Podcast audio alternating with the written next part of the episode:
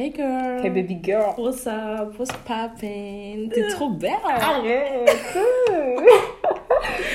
Ça va, ça te dit quoi? T'as passé de bonnes vacances? C'était génial. Vraiment, c'était génial. On en parlera tout à l'heure. Mais toi, ma belle, Tout va bien, Abel. ça se voit. On se maintient. En tout cas, bonjour à tous. Bienvenue dans ce tout nouvel épisode de Ginger, le dernier épisode de l'année. J'espère que vous allez bien, que cette euh, fin d'année vous traite bien. Comme d'hab, en fait. Tout pareil, comme d'hab. On n'a rien changé.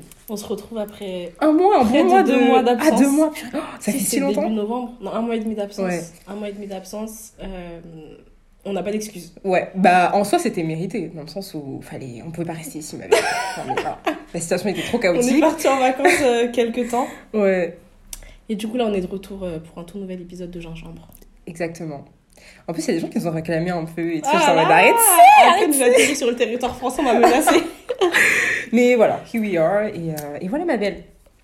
Rentrons dans le vif du sujet, comme d'habitude. Surtout que là, on va parler euh, de ce qui nous a marqué, euh, bah, du coup, ce dernier mois. Et aussi, on va faire un petit récap des œuvres qui nous ont vraiment touchés bah, au cours de l'année. Et, et voilà, quoi. Nous faire nos petites recommandations. voilà. Comme d'habitude. Comme d'hab. Comme d'habitude, d'hab. Donc, toi, ma belle, commence. Ok. bon, euh, moi, ma belle, j'avais noté bien évidemment l'album de Summer Walker. Par respect, en fait. Par respect, parce que je me devais de, de le faire. Fallait qu'une de nous l'en parle. Parce que moi, j'allais pas le faire. Je pense que plus, la plupart des personnes euh, sur Ginger ont écouté l'album. J'espère en tout cas. Ouais. Moi, je l'ai trouvé pas mal. Je l'ai trouvé même très bon. Mhm. Euh, bizarrement, je me dirige plus vers cet album-là que vers Over It. Ah bon Mais je sais pas si c'est parce qu'Over It est sorti il y a longtemps et que là, c'est Ouais. la nouveauté, tu vois. Ouais. Mais c'est vrai que moi, j'ai une appétence pour la Summer très. euh, genre pure RB, tu vois. Ouais. La Summer euh, qui a le cœur brisé et qui Mhm. pleure sur un mec. Bah là, elle a pleuré pour le Ah coup. là, bon, Elle a pleuré avec Scara, donc bon, voilà. Elles Non, ont elle prié. avec- Et euh, oui, ça me fait penser à la Summer euh, de Last Day of Summer. Ah, mais moi, c'est mon projet préféré d'elle, donc... Je pense que c'est pour ça que Over... Par contre, j'ai pas trop aimé le titre. Still Over It, je me suis dit ça va être un Over It bis, alors que pas du tout. Non, Genre, je trouve qu'elle aurait pu trouver un autre titre et faire une autre promo. je suis d'accord. Euh, après, il y a des sons que j'ai pas trouvé plus nécessaires que ça, genre euh, Session 33, pourquoi faire? Ouais, j'ai trouvé qu'elle a pas rendu un si bel hommage à Session Mmh, 32, ah, surtout l'original, que... euh, la version originale, Ouais, ouais, et surtout que quand tu demandes euh, bah, aux fans de Summer Walker quel morceau ils aiment, bah, Session 32 revient souvent, tu vois. Donc quand elle a annoncé un Session 33, je me suis dit, ah, ce sera à la, au moins à la hauteur du, du morceau original, mais je me souviens même pas de... rien à voir. Ouais, non. Je me souviens même pas de, Moi non plus. de, de la- du de la- pattern carrément, donc ouais, non, je... Ouais. Et sinon, mais, ma belle, j'espère au moins que tu streams à foison le featuring avec euh, Harry Lennox qui est... Avec euh, Harry et avec Cizé aussi. Celui-là avec Cizé, il est bien, je te cache pas qu'il est bien, mais c'est pas forcément un Mais avec son... Harry, Harry c'est vrai qu'il Ah non, il mais... ginge un peu. Il, Bah en fait, c'est... Je trouve que la patte d'Harry Lennox va... mmh, elle change tout. va très très bien euh, aussi de Summer euh, Walker. Et je me rappelle je regardais mes archives Instagram de 2019 et euh, je crois que j'écoutais justement Just Over It et j'avais noté ouais euh, j'aimerais trop qu'elle collabore avec euh, ou Cizé ou Harry Lennox. Et là, elle a fait les deux. Quand on vous dit de manifester les gens. Voilà. Mais euh, ouais ouais c'était euh, bah, globalement je suis assez d'accord avec toi. C'était un assez bon euh, projet. Après je trouve pas que c'est le meilleur projet de de, de sa carrière et surtout euh, bon là ça ça a rien enfin ça n'a rien à voir avec le propos musical mais c'est plutôt avec l'après tu vois où c'est un album où tu sais elle parle beaucoup de son cœur brisé euh, de sa relation avec London on the Mhm. track etc Elle nous a dit Ah, de tirer oui. des leçons de, De- de ses souffrances. voilà Et de ses bêtises, se faire pour exactement. Le nom d'un inconnu comme ça. Larry Soki Laurie On sait même pas c'est quoi ce. Donc ouais, enfin toute cette incohérence là, après c'est, c'est, c'est le personnage de Summer Walker qui est assez... Euh... Je dirais pas que c'est une troll, mais on... elle, a, elle a souvent des, des, des, des petits trucs comme ça un peu Mais gênants. pourtant, tu vois, elle a fait la promo et qu'elle a dit ça justement. Ouais. Je me suis dit, ah ok, bah peut-être que l'album sera beaucoup plus Mhm. mature et qu'elle-même elle va en sortir plus grandie. Une semaine après, je me promène sur Twitter. Qu'est-ce que je ne vois pas? J'ai soufflé, hein. J'ai Ah, dit ça m'a mais fait mal. Mais par contre, le tout, le tout premier euh, son de l'album qui s'appelle Bitter, Ouais. je l'ai trouvé trop bien. Et euh, en regardant les paroles avec un peu plus d'attention, je me suis rendu compte qu'elle call out, elle call out beaucoup euh, Londres sur la prod, Ouais. mais elle call out aussi. euh, Attends, pardon, tu viens de... tu m'as regardé en mode. Ouais, ouais. si vous avez pas compris, elle parlait de London on the track. mais euh, ouais, je dis qu'elle call out beaucoup la, la fille avec qui il l'a trompé. Mhm. Et ça fait aussi beaucoup écho à beaucoup de filles euh, qui, surtout dans des situations comme ça, qui vont aller vers un homme en se disant Ah bah moi j'ai craqué le code Mhm. et euh, il va être mieux avec moi, il va se comporter mieux avec moi, il va mieux me traiter alors que tu sais très bien. Et Summer, à un moment, elle dit euh, And I know now that bitch is feeling dumb. Et je me suis dit Elle a pas dit she's looking dumb, tu vois. She's feeling. Elle a dit she's feeling dumb. Imagine, tu te sens bête pour un homme parce que tu pensais que t'as craqué le code. Ouais. L'épisode est terminé. Ouais, Non, donc tu vois, ouais. c'est ça, c'est tout, tout, tout, toutes ces petites incohérences-là qu'il y avait autour, euh, autour de l'album. Et aussi, vocalement, euh, je l'ai pas trouvé si, si réussi que ça, tu vois. ah ouais? Ouais. Pourquoi? Bah, euh, je sais pas, il y avait. euh, quand j'écoutais certains morceaux, je vais essayer de les mettre dans la, dans la, Description. dans la description en barre d'infos. Euh, Il y avait des sons où, tu sais.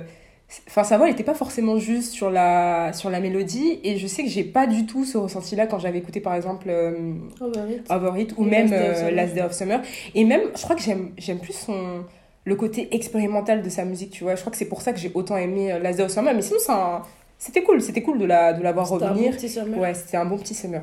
Pas comme certaines menteuses comme Cizé, qu'on attend depuis littéralement 4 ans. Mais après, elle, tu sais que Cizé, elle a jamais donné de date précise ou de. Si, elle a dit ah à ouais plusieurs reprises que son album il était prêt et que c'était juste la maison de disques qui l'a bloqué. Ah ouais, mais TDI, que- il la bloque depuis des années. Enfin, ils sont. Pour de vrai ou euh, parce que c'est un peu une menteuse elle aussi C'est une menteuse, Cizé. Moi, je pense que le problème vient des deux. Parce que je sais que TDI, ils ont. euh, Ils ont un problème de management avec elle, tu vois, où ils l'empêchent de sortir la musique quand elle le veut, etc., tu vois.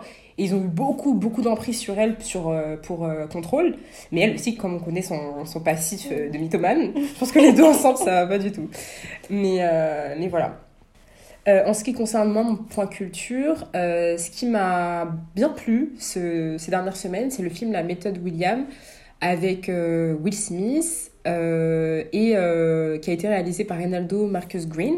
Donc c'est un film qui retrace justement euh, l'histoire de Serena et, Willy, et Serena pardon et, Vin- et Venus Williams dans leur enfance et comment leur père justement est parvenu à les faire travailler et à, les, à les aider à devenir bah, les superstars et les Super sportive. super sportifs qu'on connaît aujourd'hui.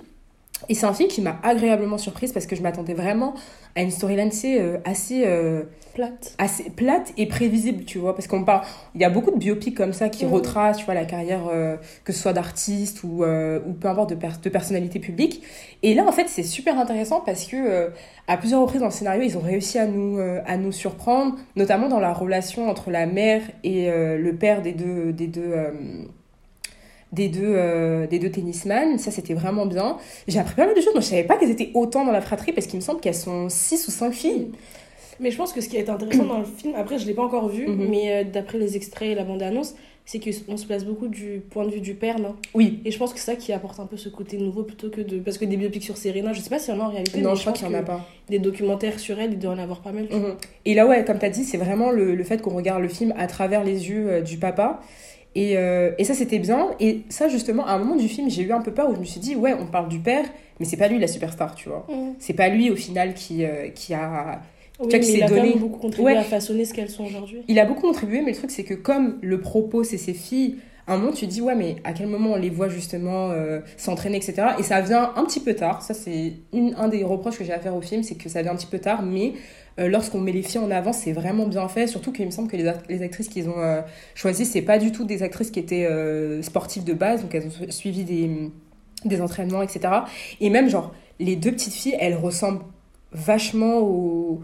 au, À euh, Serena à surtout Vénus. Surtout Vénus. Vénus, je trouve qu'ils sont trop trop bien choisis, l'actrice.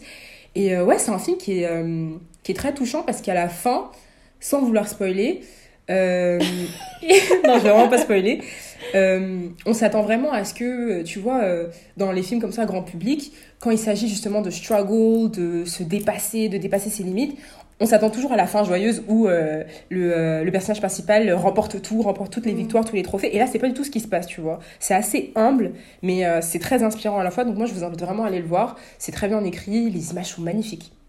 Les Ah images ouais sont vraiment magnifiques. Les moyens qui ont été mis dans le film m'ont vraiment surprise. Au point, je pensais que c'était des blancs qui étaient à la prod, tu vois. c'est quoi le rapport maintenant non, mais dans le sens où, non, mais dans le sens où euh, les lumières, tu vois Ouais. les lumières, la photographie, c'était vraiment vraiment très très beau et on sait à quel point justement euh, quand il s'agit justement de production full afro, c'est pas les mêmes moyens qu'on met dans les. euh, Mais d'ailleurs, j'ai trouvé que, en tout cas en France, j'ai trouvé que, et même quand j'étais aux États-Unis, mhm. j'ai trouvé que la, la promotion autour du film était super discrète, tu vois. Ah oui, oui, oui, pareil. Je pensais que c'était parce que c'était un problème français, mais c'est vrai que quand j'étais là-bas, j'ai pas non plus vu euh, d'énormes affiches ou. Mais c'est dommage parce qu'elles méritent leur, euh, leur, euh, que leur histoire justement soit retracée et, euh, et elles méritent un aussi bel hommage. Donc j'espère vraiment que les gens vont, vont un petit peu plus accorder de, de crédit à ce film qui est très très bien fait. Donc voilà. Donc ma belle, passons maintenant à nos œuvres de l'année. On va vraiment essayer d'être synthétique parce qu'on a beaucoup de choses à dire dans cet épisode là. Il va être long, je pense. hein. Ouais, moi aussi. On Mais c'est le dernier épisode de l'année, donc pardonnez-nous. On se fait plaisir, on Ouais, et ça fait un, an- un mois et demi qu'on n'était pas là, donc voilà.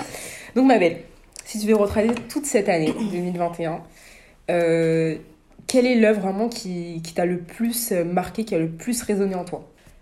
Euh, je pense pas avoir d'œuvre qui a vraiment euh, résonné en moi tant que ça cette année. Je trouve que c'était un peu. euh, T'es vraiment casse-feeling, toi. hein. J'ai pas, j'ai pas envie de dire que c'était plat culturellement.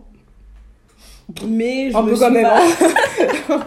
je me suis pas sentie euh, Ouais. brrr, tu vois. Ouais. Mais par contre, une belle découverte que j'ai fait cette année après beaucoup trop d'attentes, c'est que j'ai enfin regardé le film Love Jones. Enfin, Enfin, mais pour ma défense, il n'y a pas de défense, gros. C'est la défense, culture, là. C'est qu'il n'était pas sur Netflix. Il était en streaming. Oui, mais non. Tout le monde l'a vu en streaming, ce Non. film. Il a jamais Non, existé. la qualité ne me convient pas. Non, mais t'as raison. Ce film, il mérite vraiment une... euh, Une bonne euh, plateforme.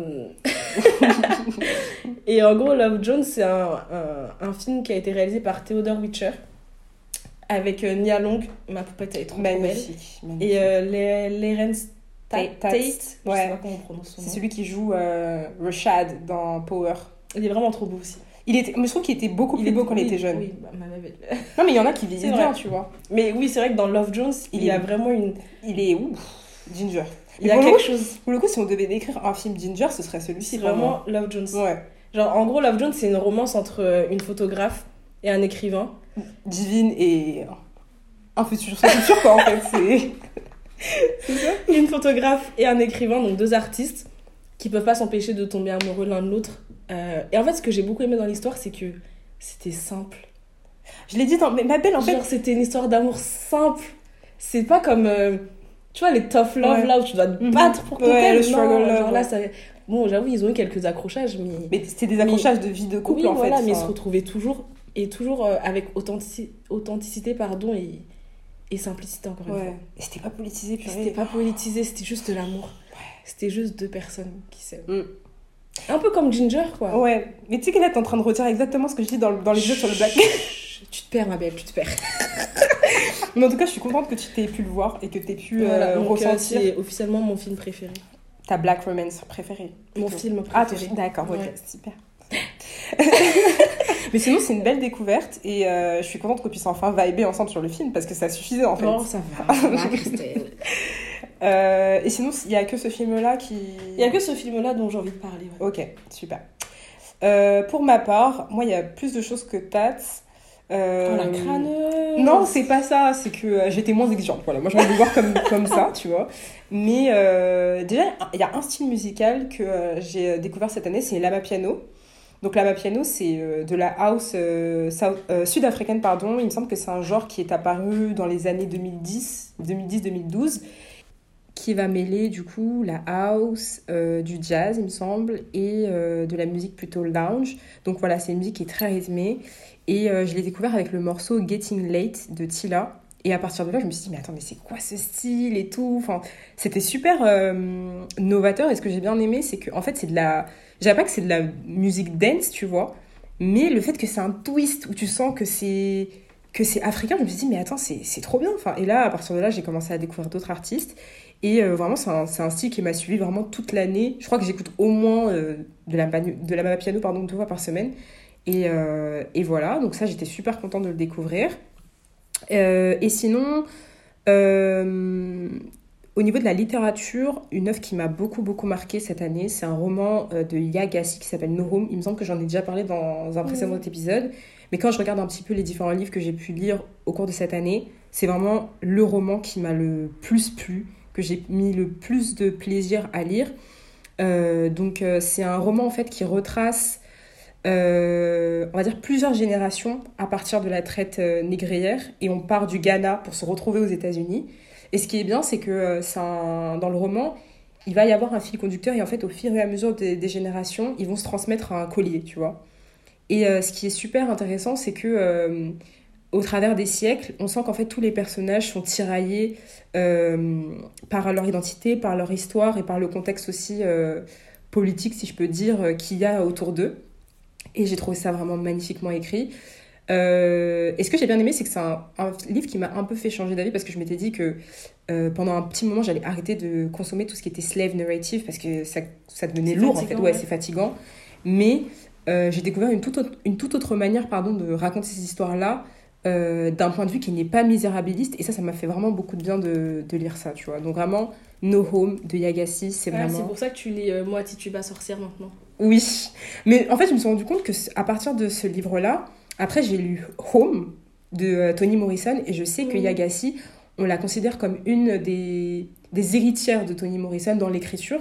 Et Home, j'ai adoré aussi Toni Morrison. Et en ce moment, je lis du coup euh, un livre de Marie Scondé. Et pareil, Marie Scondé, quand vous allez taper même sur Google son nom, dans les, dans les euh, recherches associées, bah, il y a Toni a Morrison Toni qui va ouais. qui va apparaître. Donc, euh, ouais, je pense que c'est un style d'écriture qui me correspond vraiment beaucoup. C'est très simple, mais c'est à la fois très, très, très puissant. C'est une écriture qui prend vraiment au trip. Donc, donc voilà. Si je pouvais. euh, Je vais m'arrêter là parce que je pense que je parle beaucoup. Et, euh, et voilà. Euh, avant de continuer, juste, je voudrais faire un petit coucou à Bell Hooks.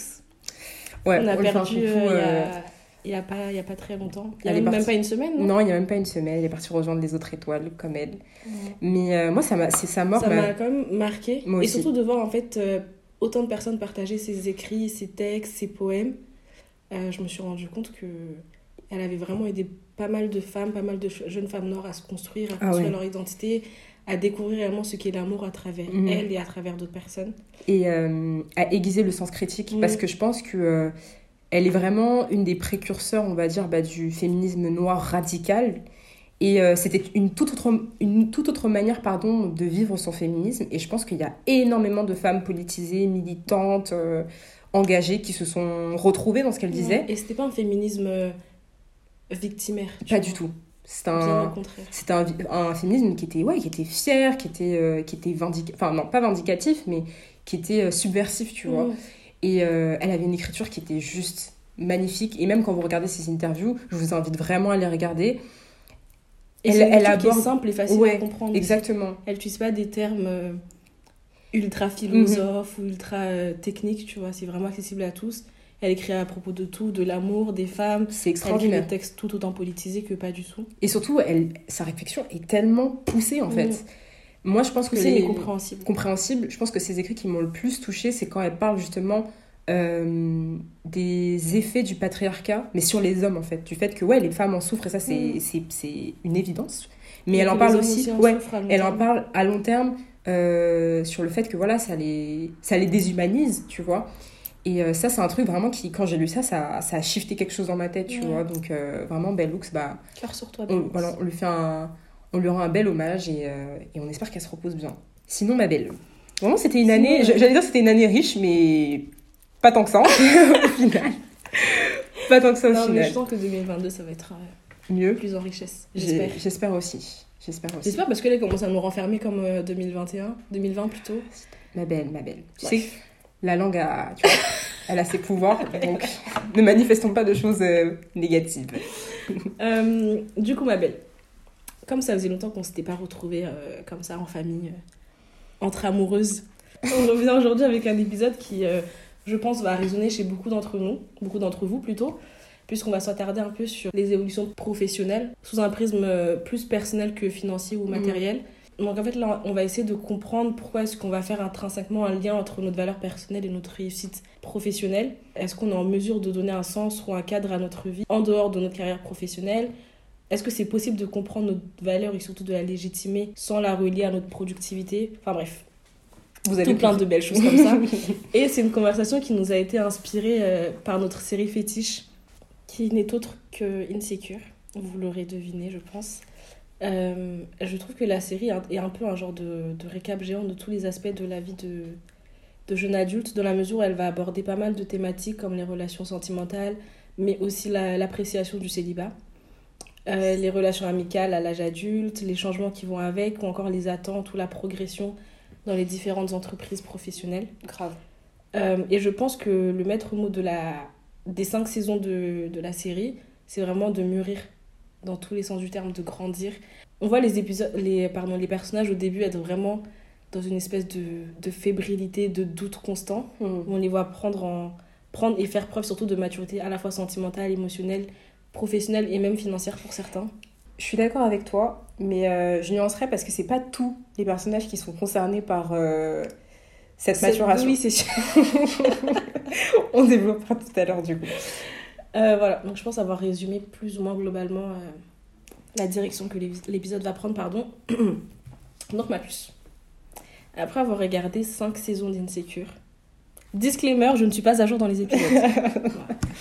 Euh, on a littéralement vu les personnages grandir, comme on vient de le dire, de passer de jeunes adultes à un peu, voire beaucoup pour certains, perdus, indécis, Mm. à de personnages plus ou moins accomplis et épanouis. À nuancer, encore une fois. Mais euh, malgré tout, je pense que la saison, enfin la dernière saison met en lumière une question qui est assez importante qu'on est tous euh, amenés à se poser, ou qu'on sera amenés à se poser, qui est euh, pourquoi est-ce que malgré tout ce qu'on fait, tout ce qu'on crée, tout ce qu'on entreprend, tous les projets qu'on a, pour certains ça peut être l'école, le travail, les relations que j'allais dire qu'on se bat pour maintenir, mais dans lesquelles du moins on fournit des efforts pour qu'elles elles soient le plus saines et les plus, le plus plaisantes possible. Pourquoi est-ce que malgré tout ça, on a toujours l'impression de ne pas être euh, où on voudrait être Moi, la première chose qui me vient à l'esprit quand tu me poses cette question-là, je pense tout de suite à la pression sociale en fait. Dans le sens où euh, là, je vais pas forcément m'appuyer sur euh, Insécure parce qu'en vrai, euh, Insécure c'est quand même des milléniums, tu vois. C'est la trentaine et c'est pas forcément euh, Notre génération. Ouais, notre génération ou ce à quoi nous on est confrontés. Mais euh, la pression sociale, dans le sens où tu arrives à un certain âge, où on attend de toi que tu sois à tel endroit de ta vie, que tu aies accompli telle chose, euh, que, t'aies produit, enfin, que tu sois dans telle entreprise, etc. etc. Euh, et je pense que euh, on, a, on a toujours l'impression de pas de, de toujours devoir en faire plus parce que bah, c'est notre société qui veut ça. C'est une société où il faut être hyper productif, il faut toujours donner des résultats, il faut toujours prouver. Et je pense aussi que le contexte d'être dans une famille pardon, africaine, ça joue beaucoup, tu vois, surtout en étant une femme. Où bah là, moi, clairement, je suis dans, dans l'âge où on, on me dit, mais Divine, quand est-ce que tu nous présentes ton copain? Quand est-ce que c'est pour quand le mariage? Ou euh, autour de moi, bah, j'ai des amis qui disent, ouais, j'ai besoin d'un congé mat. tu vois? Donc, euh, oui, il faut finir ses études, euh, il faut commencer à chercher des apparts, il y a même des gens qui veulent acheter. Enfin, tu vois, il y a plein, plein, plein de, comme ça, de critères, tu vois, euh, auxquels on doit, on doit correspondre. Et ça, ça donne vraiment cette impression de, bah là, ok, j'ai coché cette case-là, ensuite il y a celle d'après, ensuite, ensuite, ensuite, ensuite, tu vois. Et on, en vrai, On on ne finit jamais. jamais, tu vois. Ouais. Parce que là, on parle de euh, ce, euh, ce qu'on est censé être ce qu'on est censé pardon, avoir accompli dans la vingtaine, mais à la trentaine aussi, il y a d'autres choses, tu vois, qui s'ajoutent dans le sens où euh, faut, euh, il y a des gens, il y a peut-être des gens à, cette- à cet âge-là qui vont avoir des enfants, donc faudra peut-être, je sais pas, acheter une maison, euh, euh, monter les gestions professionnelles, euh, créer un business. Y a, en vrai, il y a plein, plein, plein de facteurs et, et je pense que le contexte familial, surtout quand il est, comment dire, il est très influencé par, par ces injonctions-là, ça joue contre nous forcément, tu vois. Donc voilà, moi je pense que, enfin, instinctivement, c'est ce qui me vient à l'esprit. Et toi, ma belle? Je suis totalement d'accord avec toi. Je pense que tu as raison. Avec l'âge, on, a... on doit mettre plus de dimensions dans nos vies. Ouais. Et ces dimensions-là, elles viennent avec euh, malheureusement beaucoup de pression. Mais je pense qu'il y a aussi euh, un espèce de syndrome de l'imposteur qui joue contre nous. Ah, fort. On est tous plus ou moins victimes de ça et qui va être alimenté par des attentes euh, très irréalistes malheureusement, dû notamment à ce qu'on va voir sur les réseaux. Il y a beaucoup de comparaisons aussi à ce que font les autres. Donc je pense que c'est un sentiment de doute et de remise en question perpétuelle de nos capacités, de nos, de nos compétences, de notre personne en fait finalement, qui comme tu l'as dit va en fait toujours nous donner l'impression qu'on doit mettre la barre plus haut, toujours en faire plus et que ce qu'on fait n'est jamais assez. Ouais, et qu'on peut pas en fait euh, apprécier l'espace où on est euh, actuel, tu Mhm. vois. Mais euh, personnellement, moi, c'est un truc que j'ai, euh, que je commence, on va dire, à accepter et à, euh, avec lequel je navigue, je navigue pardon, avec plus de patience parce que moi, la pression justement sociale et familiale, c'est quelque chose qui m'a matrixée, tu vois, dans le sens où, euh, voilà, euh, là aujourd'hui, moi j'ai 23 ans. À 23 ans, moi, les études, c'était fini, tu vois. À 23 ans, je devais avoir euh, mes diplômes, je devais avoir un, un salaire, tu vois, minimum 3K euh, après les cours. matrixé. hein. après les cours, fallait que j'ai déjà un super bon apport pour pouvoir acheter un appart parce que voilà, je sais que ma mère, ça c'est un truc sur lequel elle a beaucoup insisté, ce truc de vous quittez pas la maison tant que vous êtes. Enfin, vous quittez pas la maison en étant locataire, en fait, vous, so- vous, vous soyez forcément propriétaire. Euh, mais tu sais qu'à un certain âge, on commence à te. Ma mère, là, en ce moment, elle, est... elle me dit, mais du coup, divine, euh, tu réaménages ta chambre, mais tu vas bientôt partir. Moi, je suis là, mais bientôt, bientôt, c'est c'est quand, bientôt, tu vois? Il y a ça. euh, où je me disais, ouais, 23 ans, il faut que je sois dans une relation qui est assez durée pour pouvoir envisager de me fiancer, tu vois. Enfin, en vrai, il y a plein de petits Mhm. comme ça, de petits détails, de petits détails comme ça, où je enfin, de, de petits objectifs que je m'étais fixés parce que c'est ce qu'on attendait de moi, tu vois. Mais au final, euh, je suis à 10 milieux de tout ça, en fait. Euh, je suis encore en plein dans les études. Euh, Il n'y a pas d'appart, là, en ce moment, qui est dans, mon viseur. Et je dirais même que l'appart, c'est pas du tout ma priorité. Je dirais que ma priorité, c'est de terminer mes études euh, euh, de la meilleure façon possible. C'est de pouvoir lancer mes projets professionnels euh, euh, après en étant à l'aise, tu vois. Euh, et euh, voilà, c'est pas forcément de me marier me-. Ouais, le reste va suivre, tu vois. Donc, mais ça, ça a été quand même une, une comment Un dire, travail un tra- exactement. Ça a été un travail qui m'a demandé beaucoup de patience avec moi-même, tu vois, et aussi beaucoup de courage pour pouvoir me l'avouer et pouvoir aussi euh, dire à mes parents est-ce que vous pouvez vous calmer, s'il vous plaît? Mm. Vous pouvez vous calmer avec vos, avec vos attentes là, parce que vous voyez bien que ça va Ça pas. pas. Ça n'avance et que ça prendra un petit peu plus de temps que prévu, tu vois. Mm. Mais ça, ils ils l'ont compris euh, et, euh, et heureusement, j'ai des parents qui sont assez, euh, Ouvert d'esprit. assez ouverts d'esprit sur cette question, donc ça, ça va, tu vois. Mais, mais voilà. Et toi, ma belle, comment tu fais pour naviguer avec. Par contre, moi, le syndrome de l'imposteur, c'est toujours un truc que je ressens, par contre. Ça, c'est. Oui, mais d'ailleurs, en parlant de ça, il y a un épisode de- du podcast Mahadissi Mm, mm, qui traite mm. euh, de la question qui s'appelle I'm a fraud, guide, des sur- des, guide de survie pardon, des imposteurs. Excellent. Et dans lequel vraiment il est top. Elle va essayer de démanteler un peu ce qu'est le syndrome de l'imposteur, comment il nous affecte dans toutes les sphères de notre vie. Et surtout comment on peut essayer de le contrer à notre échelle. Je trouve que c'est en plus, je trouve que c'est très bien que cet épisode existe et j'espère qu'il va avoir vraiment la visibilité qu'il mérite parce Mhm. que on se rend pas compte de à quel point c'est présent. On est beaucoup à Partout, à- partout. Mais même dans nos amitiés, en fait. Ouais, mais oui, dans oui, nos oui. relations Ouais, ouais. euh, dans nos relations humaines, que ce soit euh, le- les, les relations professionnelles, sentimentales, amicales, dans tout. Dans tout. Et je pense que j'ai pas envie de, euh, de genrer ce, ce syndrome-là, mais je pense qu'il est plus présent chez les femmes quand même malheureusement que chez les hommes. Je sais qu'il y a des hommes aussi qui sont euh, victimes du syndrome de l'imposteur, mais je pense que malheureusement, en tout cas dans les carrières professionnelles, Mhm. pour les hommes, il va arriver plus tard. Ouais. C'est-à-dire que les femmes, ça va arriver à un stade où elles vont même pas postuler à certains postes, simplement parce qu'elles vont se dire, bah j'en vaux pas la peine, tu Mhm. vois. Et je me dis qu'un homme, ça peut arriver après avoir postulé, une fois qu'il aura le poste, et se dire, bah, mais est-ce que finalement je le mérite réellement, tu vois? Exactement. Mais Ma- Madouce, on parle du syndrome de l'imposteur, mais est-ce que tu pourrais vite fait euh, décrire ce que c'est? Parce que peut-être que tout le monde ne sait pas euh, à quoi ça correspond, du coup. Ouais, alors le syndrome de l'imposteur, c'est un sentiment de, de doute et de remise en question perpétuelle de, de nos capacités, tout simplement, comme je, je le disais tout à l'heure, qui va euh, nous empêcher en fait de prendre des actions, de faire des actions, d'avoir des actions pardon, concrètes euh, et qui va générer en nous un espèce de, de sentiment, euh, un manque de dignité ou De- de, D'illégitimité, non? d'illégitimité, un manque de mérite, Ouais. tu vois, plutôt dans, dans tout ce qu'on va accomplir.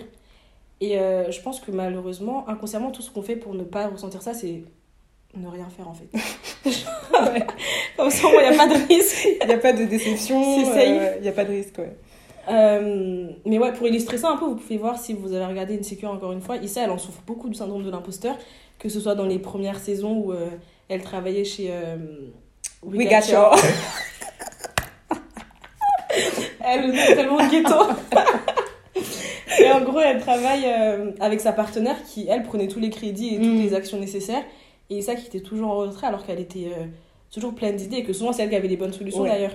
Et même maintenant qu'elle a, spoiler alerte, maintenant qu'elle a sa propre entreprise, elle en, elle, euh, elle en est aussi victime, notamment quand elle, elle est sélectionnée pour le panel et que Ouais. on lui pose des questions, Ouais. elle est incapable de répondre puisqu'elle se dit mais qu'est-ce que concrètement qu'est-ce que je fous là en fait? Et même après, je sais pas si vous avez. Euh... Désolée, hein, mais cet épisode-là, on va spoiler parce que voilà, bon, ça va être à vous, quoi. Mais euh, même, à...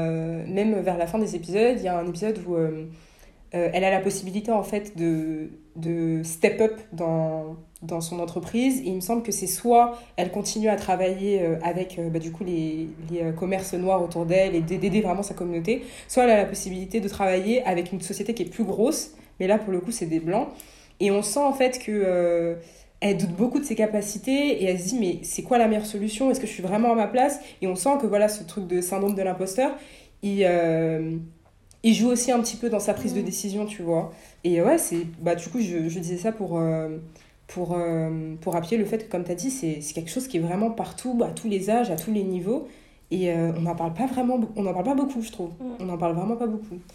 Donc c'est dommage. Après, pour revenir sur ce que tu as dit tout à l'heure, quand tu disais que tu avais l'impression d'être à, à de- d'où tu voudrais ou d'où tu aurais Ouais. dû être, entre guillemets, euh, je sais pas si en réalité c'est qu'on est aussi loin d'où on veut être, Non, mais c'est plutôt qu'on n'est juste pas satisfait de. Je pense de que ce c'est qu'on a, ça. tu vois. Ouais, c'est exactement Et, ça.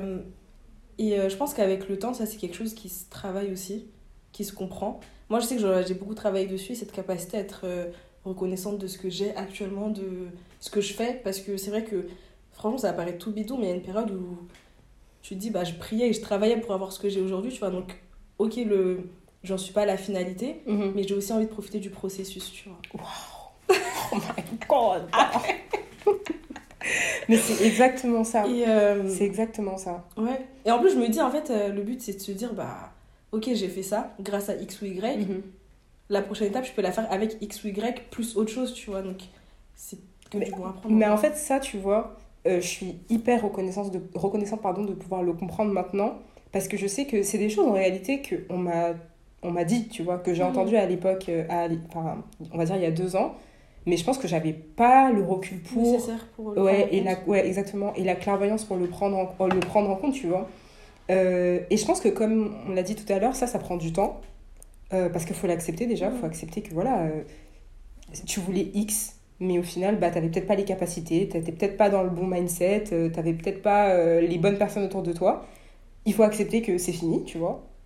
Et euh, repartir, tu vois. Mais ça, franchement, pour, enfin, le, le problème avec moi, c'est que je suis quelqu'un de très, très, très exigeant, tu vois. Donc, c'est-à-dire que je vais mettre souvent la barre très, très haute Et quand tu n'y arrives pas, tu. quand j'y arrive pas, je me dis, mais attends, et tu sais, je, je remine beaucoup et, euh, et je m'en veux, tu vois, où je me dis, mais attends, mais en vrai, euh, si j'ai mis la barre hyper haute, ça veut dire qu'à un moment, je me suis dit que je pouvais le faire, donc pourquoi est-ce que je l'ai pas fait, tu vois? Mm.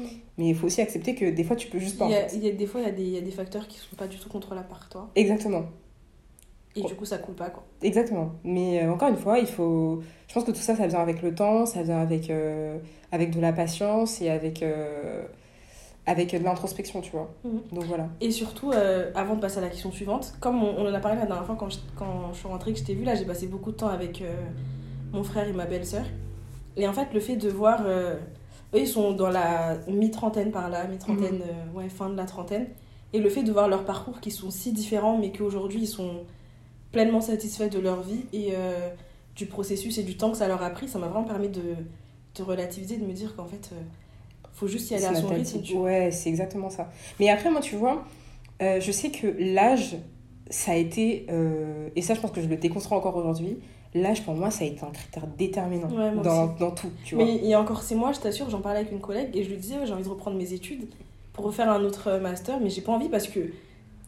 Mais j'ai pas finir mes études à 25 ans. Alors ouais, que. 25 ans, c'est tellement jeune. ouais, c'est jeune, mais c'est même pas ça, c'est que dans ma tête, je m'étais dit, 23 ans, j'ai fini mes études et je m'arrête là. Mhm. Pas parce que. euh, pas en soi parce que j'ai 23 ans, mais parce que ça y est, je me suis dit, euh, j'ai assez donné, tu Ouais, Laisse-moi passer à autre chose. Après, elle m'a dit, mais. Non, enfin, genre là, c'est bon, fais ta vie pendant un an et tu reprends l'année prochaine. Mhm. En fait, je me suis dit, mais pourquoi est-ce que je me mets des barrières euh, pour l'âge, tu vois? Grave. Surtout que t'as fait ta part que- du taf euh, alors vrai, antérieurement. Jusqu'à 25 ans, on est des bébés, je pense Ouais. que même après, tu vois. Ouais, c'est ça. Mais, euh, mais en vrai, le, je pense que tout le démantèlement et la déconstruction, déconstruction pardon, qu'il y a autour des injonctions liées à l'âge, c'est super difficile de les déconstruire parce qu'en fait, en vrai, on s'en rend pas compte, mais même dans la, dans la vie de tous les jours, dans la vie courante, tout nous renvoie à une limite d'âge. Par exemple, tu vois, la carte imaginaire, c'est jusqu'à. Non, mais en vrai, de vrai, c'est des exemples. La carte imaginaire, c'est que jusqu'à 26 ans ou 27 ans, ça veut dire que Ouais. on sous-entend qu'à 26 ans, 27 ans, t'es censé avoir fini tes... Ouais, euh. t'es un adulte accompli, t'es censé avoir fini tes études. Pareil pour euh, les, Mais la les imaginaire, cinéma. c'est que pour les étudiants, de. Ouais, c'est que pour Ouais. les étudiants, tu vois. Les œuvres au cinéma, pareil. Les œuvres de cinéma, par exemple, Ouais. MK2, je crois que c'est jusqu'à euh, 25 ans, les, le tarif réduit. Ça veut dire qu'à ça. partir de 25 ans, on estime que. Les musées aussi, pareil, c'est gratuit jusqu'à Tu vois. 26 ans. Donc, Non euh, inclus. Donc, euh, donc ouais, tout ça, ça sous-entend énormément de choses. Et puis même quand tu discutes avec des gens, avec par exemple, je sais pas, des tantes que t'as pas vues depuis longtemps, quand t'arrives au niveau de la trentaine, on s'attend à ce que voilà, tu vives plus chez tes parents, Mhm. euh, que tu sois accompli. Ouais, du coup, t'es cadre dans telle entreprise. euh, tu Alors vois que non. Alors que non. Non, non. Bon, si c'est le cas, euh, Tant mieux. c'est tout ce qu'on voudrait, Ouais. mais si c'est pas le cas aussi, c'est. Tu vois, donc euh, je pense que, que tout ça, enfin, c'est très, c'est très, je trouve que c'est très louable et euh, très bien de, de toutes les personnes qui ont compris que voilà, l'âge, euh, je pense qu'on en fait, parmi voilà, tant d'autres. c'est un critère parmi tant d'autres et on en fait ce qu'on veut par rapport à son expérience. Mais Mm. je peux comprendre aussi les personnes qui n'arrivent pas à s'en détacher parce que il y a trop d'éléments dans, dans nos vies qui sont, qui sont rattachés à ça et qui nous mettent la pression par rapport à ça, tu vois. Qui nous le rappelle constamment. Donc voilà. Euh, mais du coup, selon toi, euh, ma douce, est-ce que tu penses que c'est euh, c'est possible de donner un sens à sa vie par autre chose que par le travail?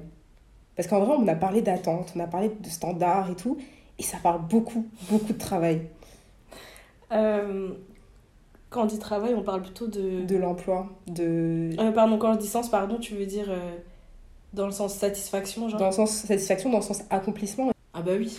Ah bah oui. non, je pense que oui. Après, c'est sûr que l'idéal, c'est quand même d'exercer, enfin d'avoir une carrière professionnelle qui arrive à, à combler tous les aspects, Mhm. entre guillemets, de ta vie, à savoir euh, le l'aspect financier, matériel, mais aussi personnel, tu vois. Ouais.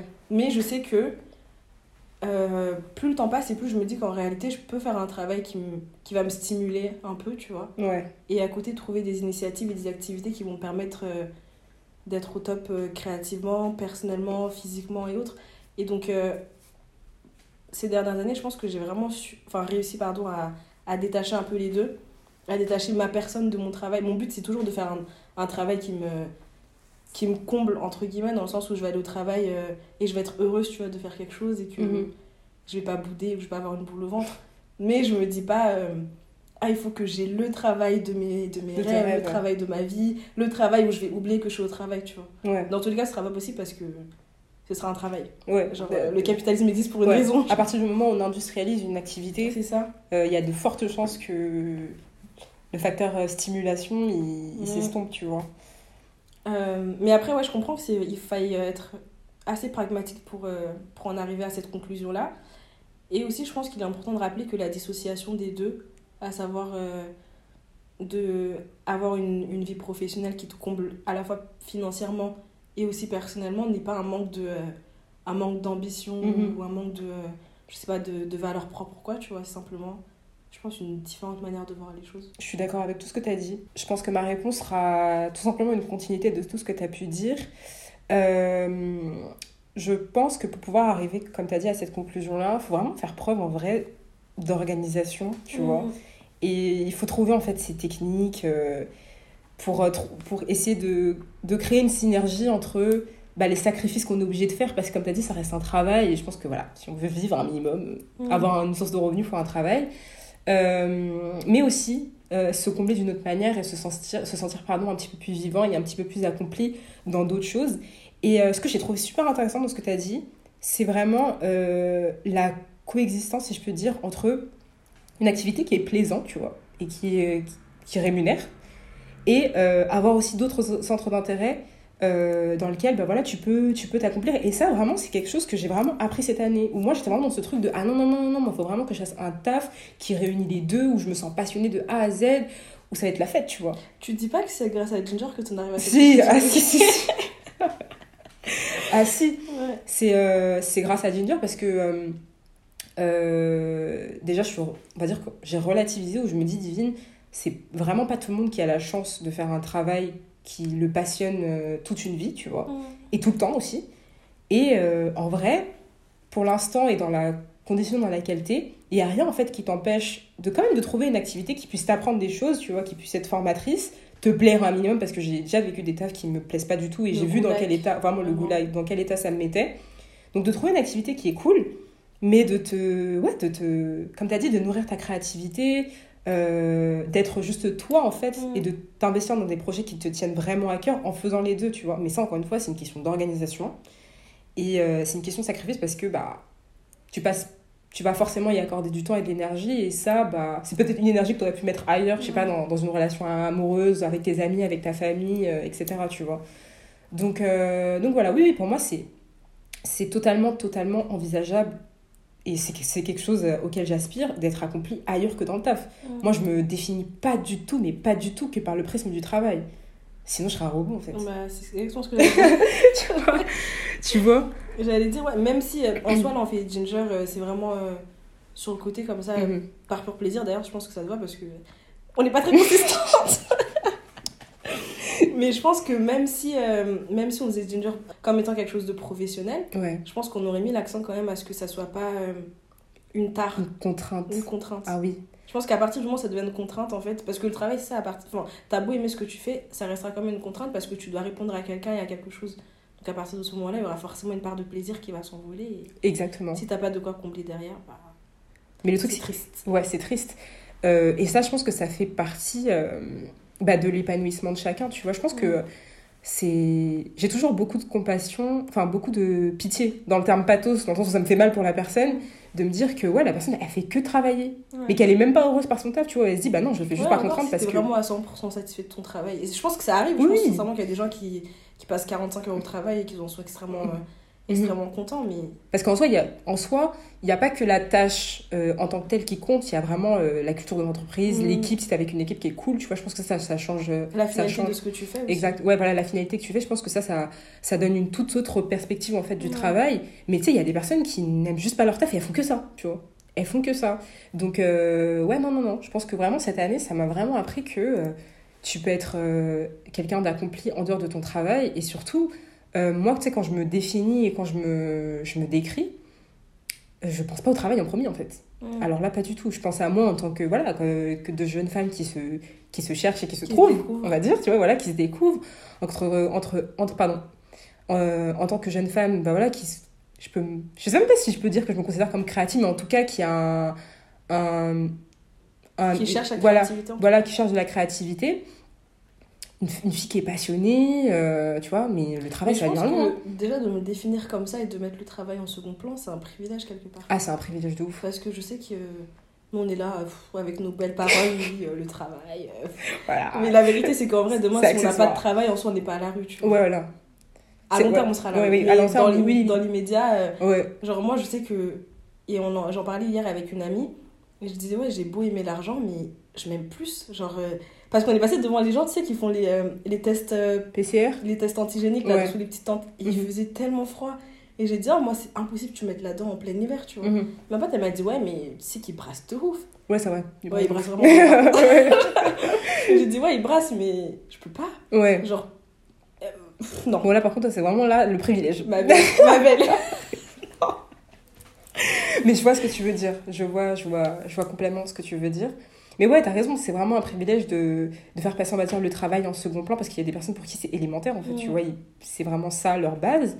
Mais, euh, mais à ces personnes-là, j'ai vraiment envie de poser la question de est-ce que c'est ça votre moteur? Est-ce que c'est vraiment ça l'essence de votre personne? Non je pense que même si le travail alimentaire comme tu dis Mhm. l'essence ou leur moteur ça va être euh, autre chose subvenir Autre chose, à leurs ouais. besoins Ouais. aider leur famille Mais le Euh, truc, c'est que pouvoir le définir, tu vois, et pouvoir, on va dire, le revendiquer, c'est aussi une chance, tu vois. Après ça ce sont des questions qu'on avait déjà abordées dans l'épisode sur le travail un peu Mm. plus tôt dans l'année Ouais. Euh, nous on est vraiment anticapitalisme Le truc, c'est qu'on va quand même Non, travailler oui, au bah, final, tu vois. Mais en, en vrai, tu peux pas, ne- tu peux pas être anticapitaliste dans Non. une société capitaliste. non, on peut pas, Genre, euh, on peut pas, gros. Sauf si, impossible. sauf si vraiment tu tu t'enclaves et que tu décides de, euh, de vivre vraiment à la, en marge de la société, c'est impossible. C'est impossible. Forcément, à un moment, tu seras complice, tu vois. Le truc, c'est de l'assumer ou pas, tu vois. Nous, on veut pas assumer pour l'instant. si on assume, Ouais, on essaie assume. de, on, on essaie de faire ça différemment en tout Mhm. cas. Mais euh, ouais, le, le capitalisme et l'hyperproductivité en tout cas vont, vont de pair. Et je pense que c'est une des raisons pour lesquelles euh, on se perd un peu au, au Ouais, ouais. Parce que moi, j'ai du mal à être productive pour des gens. euh, Voilà quoi. Des gens que je connais pas, des gens avec qui. Voilà, les valeurs s'alignent pas forcément, tu vois. Ouais. Et voilà quoi. Mais après, je trouve que, bon, ça, c'est pas que c'est un problème qui se règle facilement. Mais je sais que moi, par exemple, je postule pas pour des entreprises où je me suis pas renseignée au préalable. Mm, mm, mm, moi aussi. Mais après, tu vois, il y a des... le truc, c'est que. euh, pareil, moi aussi, je vais, je vais mini- en minimum me renseigner sur les entreprises pour lesquelles je postule. Mais il y a des choses que tu découvres euh, sur, sur place. sur le tard, Sur le tu tard. vois. Donc voilà. En parlant de productivité, penses-tu que c'est possible de comprendre, du moins de reconnaître notre valeur et de la légitimer sans forcément la relier à une forme de productivité? Je pense que oui. Mais euh, après, la réalité, c'est qu'on va tous associer un peu la productivité et le travail à la réussite et, au succès, qui eux-mêmes vont être consciemment ou inconsciemment associés à notre valeur. Euh, et malheureusement, la, le truc, c'est que la productivité, c'est pas vraiment. Pardon, la productivité n'est pas vraiment un synonyme de, de réussite, puisqu'il va y avoir des facteurs X ou Y qui vont être à prendre en compte, des facteurs sociaux ou même économiques souvent. Euh, et le problème, c'est que depuis qu'on est, depuis qu'on est très jeune, on va lier, on va faire le lien pardon, entre la réussite académique dans un premier temps et après en grandissant professionnel euh, à, à ce qu'on vaut en fait. Parce que à l'école, c'est euh, en ayant des bonnes notes et en passant nos classes. Ça, ça date, ça, pas ça. c'est en, en, en ayant de bonnes notes qu'on a reçu un peu nos premiers regards de fierté ou nos premières félicitations de nos parents, de la famille ou même des, même des professeurs, même de nos pères en fait, même de Mhm. nos amis et tout.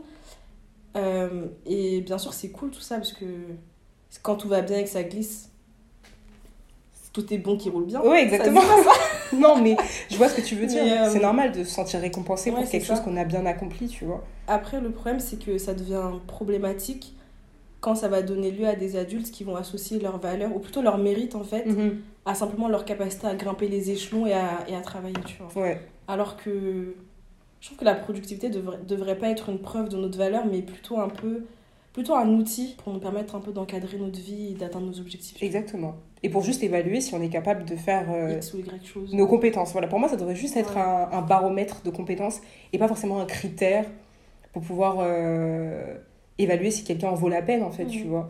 Donc, euh, moi, ouais, pour répondre à la question, complètement, pour moi, c'est c'est possible, en fait, de, de dissocier, on va dire, la valeur de quelqu'un, son mérite et euh, sa productivité parce que je vais pas m'attarder sur ça lorsque je vais, euh, je vais évaluer si j'apprécie quelqu'un, si j'admire quelqu'un, tu vois.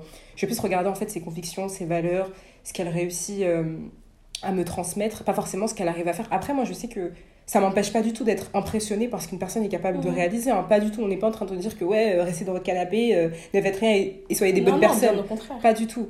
Euh, le travail, ouais, c'est quelque chose de très important, mais pour moi, ça devrait pas être l'essence d'une personne, tu vois. Mhm. On devrait pas se réduire à, à dire Ah en fait, cette personne, elle a autant de diplômes et tout, euh, euh, c'est quelqu'un de bien. Bah non. Non, les gars, sinon ça se saurait, en fait. En plus, je pense que souvent on fait la, on fait la confusion entre la productivité et juste le fait d'être occupé, genre. Mm, Juste faire quelque chose et ne pas réfléchir à, mm, mm. À, ce qu'on essaie d'éviter. Exactement. Parce qu'il y a tellement de gens qui sont là en train de courir un peu partout, mais au final. euh, De gens, franchement, même moi. hein. Je, je sais que c'est un mécanisme de. Comment on dit? Un Self- coping mécanisme de...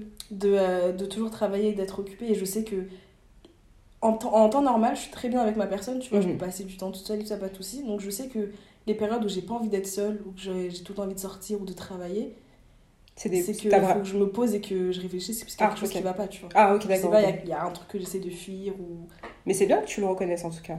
Ouais. Euh, mais ouais, ouais, c'est très bien. Et je sais pas si tu as forcément réfléchi à comment justement euh, euh, sortir un petit peu de, ce, de cette vision des choses selon laquelle on devrait être. on a de la valeur parce qu'on produit tant de choses. Moi, je pense que ça passe par le fait de, de réaliser et de voir qu'en fait, autour de nous, il y a tellement d'autres choses en fait qui vaillent notre attention en fait, notre attention et notre, notre temps et notre énergie.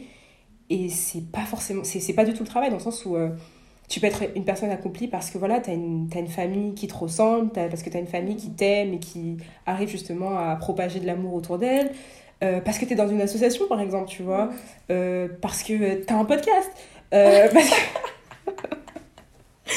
parce que tu es une bonne amie, tu vois, parce que tu inspires les gens, parce que tu fais de la musique. Enfin, en fait, il y a tellement, tellement, tellement d'autres choses que juste l'activité professionnelle, tu vois. Et en vrai, quand je pense à toutes les personnes qui sont euh, malheureux dans leur travail, ça veut bien dire justement que ça peut être un facteur. euh, je J'arrive pas à trouver l'inverse d'accomplissement, euh, d'épanouissement, pardon. Mais un facteur en gros qui, bah, qui te rend pas du tout heureux, tu vois. Mais tu dis pas que. Euh, Tu te dis pas qu'en fait, cette exigence- cette exigence-là, pardon, on la pose que sur nous et pas sur les autres? Parce que moi, je me dis pas, euh, quand je vois une personne ou quand je fréquente une personne Mhm. et qu'elle est pas. euh, c'est pas la personne la plus inspirante professionnellement, dans le sens où je regarde pas son travail, je me dis pas. euh, Ah ouais, elle a tête ça, tu vois. Mhm. Je vais pas me dire c'est une personne qui n'est pas accomplie pour autant. Bien au contraire, tu vois. Je peux, euh, comme tu viens de dire, euh, en fonction de ce qu'elle fait, de sa personne, de, de ce qu'elle m'apporte, de ce qu'elle de ce qu'elle s'apporte aussi à elle-même, je vais savoir euh, quel type de personne elle est et quelle valeur elle peut avoir à mes yeux, tu vois. Mhm. Alors que pour moi-même, j'ai l'impression que cette exigence professionnelle-là, elle est beaucoup plus importante, tu vois. Dans le sens où je, me- je, je pense qu'en vrai, c'est c'est logique, mais je mets plus la pression à moi-même. Ouais, Euh, bah, tant mieux en soi, non? Oui, c'est sûr. mais c'est un peu, euh, Ouais, je vois ce que tu veux dire. c'est un peu illogique, quoi. Ouais, illogique. Bah, euh, moi, je, je, je sais que j'étais beaucoup comme ça, tu vois. J'étais vraiment en mode, ah non, mais en vrai, gros, si tu fais rien, c'est pas grave. hein. Tant que t'es quelqu'un de bien, il n'y a pas de souci. Non, c'est pas ce Non, non, non, mais non, mais là, je caricature, je caricature, tu vois. Mais j'étais vraiment dans ce truc-là où j'avais cette opinion-là pour les autres, mais que moi, j'étais là en mode, non, mais dis, il faut absolument que tu fasses ça, que tu fasses tel master, non, non, non, bah, bref, tu vois. Alors que maintenant, je prends beaucoup plus de recul par rapport à ça et par rapport à moi aussi, où je me dis que, ok, Div, t'es une bonne élève, mais gros, t'es pas que ça, en fait, tu vois. T'es pas que ça. Donc, si t'arrives à le voir chez les autres, pourquoi est-ce que t'arrives pas à être aussi patiente avec, euh, Avec toi. avec toi-même, tu vois? Et ça, c'est un truc que j'arrive à faire, pro- à, à faire progressivement. Parce que, en fait, euh, je me découvre euh, des qualités qui, sont, qui, ont, qui ont rien à voir avec mes qualités académiques, tu vois? Je me dis, ah ouais, purée, je suis. Ah, je jean comme je ça. dis ça, tu vois? donc, euh, donc voilà. Je pense que ça, encore une fois, c'est une question de, de patience, c'est une question de- d'honnêteté avec soi-même, tu vois? Mm. Donc voilà. Ok.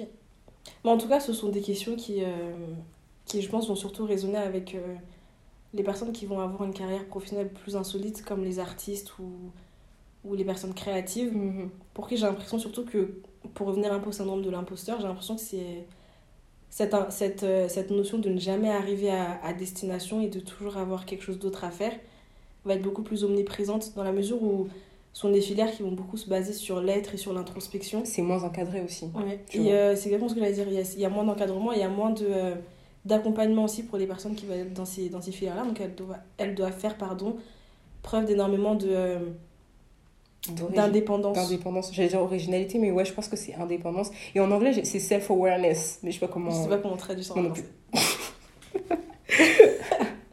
Mais c'est tout à leur honneur. Franchement, Mhm. c'est- tout à leur honneur parce que c'est deux fois plus compliqué, justement. Ouais, mais d'ailleurs, parce que là, on va, on va finir euh, l'épisode sur euh, Insecure. Je sais que t'es trop pressée. Euh, mais oui, le comparatif parfait, c'est Issa et Molly.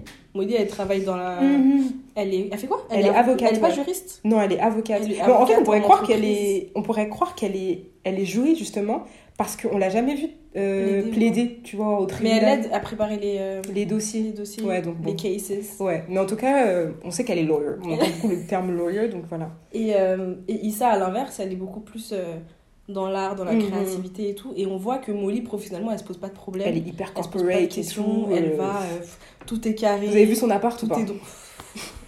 C'est non bref, on en parlera tout à l'heure, mais on, on comprend Vous que et vous avez vu la part de d'Issa? Enfin le premier appart parce que le deuxième il est Le bien quand il est même. pas mal, Il est, il est vraiment pas mal. Moi j'aime bien ça quand parce qu'en plus elle, elle, elle, se définit comme pauvre. Moi en étant pauvre, je veux bien avoir le même qu'elle, Ouais, tu vois. Mais euh... Mais après, elle est pauvre, elle est donc elle, elle, elle est pauvre. Oui. Mais euh, oui, c'est pour dire que Issa, elle doit, elle doit y aller petit pas Ouais. à petit pas, elle doit tâtonner, elle doit chercher tout par elle-même. Et- Enfin, elle n'a pas vraiment de structure pour l'accompagner, tu vois. Molly, elle a fait ses études, elle a trouvé son taf et Hop. c'est carré. Ouais, C'est carré dans l'axe. Et en vrai, les deux sont legit en fait, tu Mhm. vois. Les deux sont legit, c'est juste que voilà, il y a des différences et, euh, et pour autant, pour pouvoir rebondir sur ce que tu disais euh, par rapport à la légitimité, on sent que les deux en fait, elles se sentent, elles se sentent accomplies et que c'est pas forcément par rapport à leur taf, Leur tu travail, vois. ouais. Bien au Vraiment, bien au contraire. Molly, euh, elle, ce qui l'importe, c'est de trouver un gars, tu vois. Enfin, en tout cas, euh, C'est vraiment sa c'est vraiment. Voilà, c'est ça, En ça, ça- saisons. voilà, et que c'était vraiment pas forcément euh, le taf. Et en vrai, même, même Issa, euh, qui, voilà, elle est passée de travailleuse sociale à euh, chauffeuse, euh, chauffeur, De- pardon, de- de, lift. Ensuite à auto-entrepreneuse, c'est vrai que ça prenait, ça prenait de la place dans sa vie parce que voilà, son, sa condition aussi matérielle, elle dépendait de, de, Mm. sa, de son activité professionnelle, mais à aucun moment elle s'est vraiment définie en tant que là je suis travailleuse sociale, Ouais, là je suis juste conductrice, non, ouais. à un moment, c'était travail social et le bord de Daniel. À un moment, c'était la freelance et euh, la meuf qui tâtonnait avec euh, Nathan, etc., etc. Enfin, voilà, vous voyez bien que c'était une meuf qui était plurielle et qui avait qui avait pas de comment dire on a elle arrivait à naviguer avec les différents pans de, sa, de son identité sans que ça tourne autour du travail tu vois donc voilà Donc, ma belle, Quelle parce que là, je sens que t'es. ah là je suis chaude là Là, C'était quoi Qu'est-ce qui t'a le plus plu dans la série? Alors ma belle attends on va quand même présenter la série Ma belle, tu penses qu'ils connaissent pas la série non mais voilà Non, mais attends. non, mais juste, euh, voilà, Insécure, je pense que vous connaissez tous, on en a beaucoup parlé, enfin, on a beaucoup survolé Ouais, euh, la série euh, depuis qu'on a lancé le podcast. Donc voilà, Insécure, c'est une série qui a été, euh, qui a été lancée en début 2000, euh, enfin, en 2016, pardon, qui a été créée par Issa Rae, et qui est une adaptation d'une web série qui s'appelle Awkward Black Girl, qui était disponible sur YouTube. Il faut savoir que Insécure n'aurait jamais existé sans Sans Awkward black- Girl. Euh, et donc, comme j'ai dit, ça a été créé par Issa, mais euh, à la réalisation, à la production. Elle est également accompagnée euh, de Prentice Penny, Larry Wilmore et euh, Melina Matsuka, que vous avez notamment retrouvé à la réalisation euh, de Queen and Slim. Donc la série, pour la faire courte, euh, retrace le parcours et le quotidien de deux femmes noires, donc euh, Issa Dee et euh, Molly Carter. Euh, donc on suit en fait leur péripéties euh, à LA. Donc l'une est travailleuse sociale comme on l'a dit au début et l'autre est avocate. Et en fait on... la série n'a rien d'exceptionnel. En réalité la, Mhm. la série n'a rien de grandiose. Mais C'est ça juste qui fait qu'elle est, qu'elle est géniale. exactement. On suit le leur quotidien et euh, le vraiment le plus de la série c'est que c'était une série qui était hyper hyper identifiable, hyper naturelle. Et, et voilà. Donc toi ma belle, dis-moi ce qui t'a le plus plu dans Pas la toi série. qui me vole ma question. Euh, moi, ce qui m'a le plus plu dans la série, c'est tout simplement ce que tu viens de dire, le fait qu'on puisse euh, autant s'identifier aux personnages, le fait qu'on suive leur évolution de la manière la plus naturelle et la plus simple possible. Mhm. Euh, j'ai beaucoup apprécié le fait que... Il y a beaucoup de faits, Mhm. mais j'ai beaucoup apprécié qu'elles, euh, qu'on les voit dans les moments les plus compliqués de leur vie, tout, au- tout aussi bien que dans les moments les plus agréables, qu'on les voit un peu euh, naviguer entre leurs émotions, qu'on les voit aussi faire n'importe quoi. J'ai beaucoup apprécié le fait que ce soit une série qui tourne autour des communautés noires sans pour autant que ce soit politisé à proprement parler. Mmh. C'était juste un groupe de personnes noires. euh, Proche qui de leur vivent. culture en fait. tout. Proche de la culture et Et c'est pas pour autant qu'elles sont fermées à d'autres Ouais. communautés, à d'autres cultures, c'est juste que Mhm. on retrace juste l'existence de personnes noires euh, comme nous. comme nous, Ouais. ni plus ni moins. Dans le sens où quand il faut se révolter, on se révolte. Et quand le il faut du temps, vivre. on est là, juste. Ouais, voilà, on vit On quoi. respire. On respire. Voilà. Euh, donc ouais, bah, je pense que toi et moi, c'est ce qui nous a le plus séduit dans la série. La série, voilà, elle parle de, de personnages qui sont imparfaits, euh, qui essayent de réussir. Et ce que j'ai bien aimé, c'est qu'elle met vraiment en, avant les moindres détails, enfin les moindres détails, beaucoup de détails très relatable de la vie euh, quotidienne, mais à travers plein de prismes. Donc à travers des amitiés, des amitiés qui durent depuis longtemps, des amitiés qui se brisent, des amitiés qu'on essaie de renaître, euh, des amitiés bah, qui fonctionnent juste pas, mais aussi des relations amoureuses qui sont, Chaotique. qui sont chaotiques parfois, qui sont très passionnelles parfois, qui font de la peine. J'ai bien aimé aussi que euh, on montre certaines situations, Mhm. euh, mais sous le prisme opposé à celui qu'on a l'habitude de voir. Par exemple, quand Issa a trompé euh, Lorenz, Ouais. je pense que le scénario le plus simple et le plus habituel, c'est que Lorenz trompe Issa, tu vois. Ouais, Et là, à l'inverse, c'est elle qui l'a trompé. Et... Enfin, il y a plein de petites situations comme ça où tu te dis, euh, ça arrive pas qu'aux autres. exactement. Non mais vraiment, et c'était bien de le voir à l'écran, Mhm. parce que je pense que dans la vie tous les jours, on ça a, arrive, on a, ouais, on- ça arrive. euh, Mais euh, à l'écran, c'est édulcoré en fait, tu vois. Et la série ne tombe pas, va n'est pas tombée dans ce piège-là.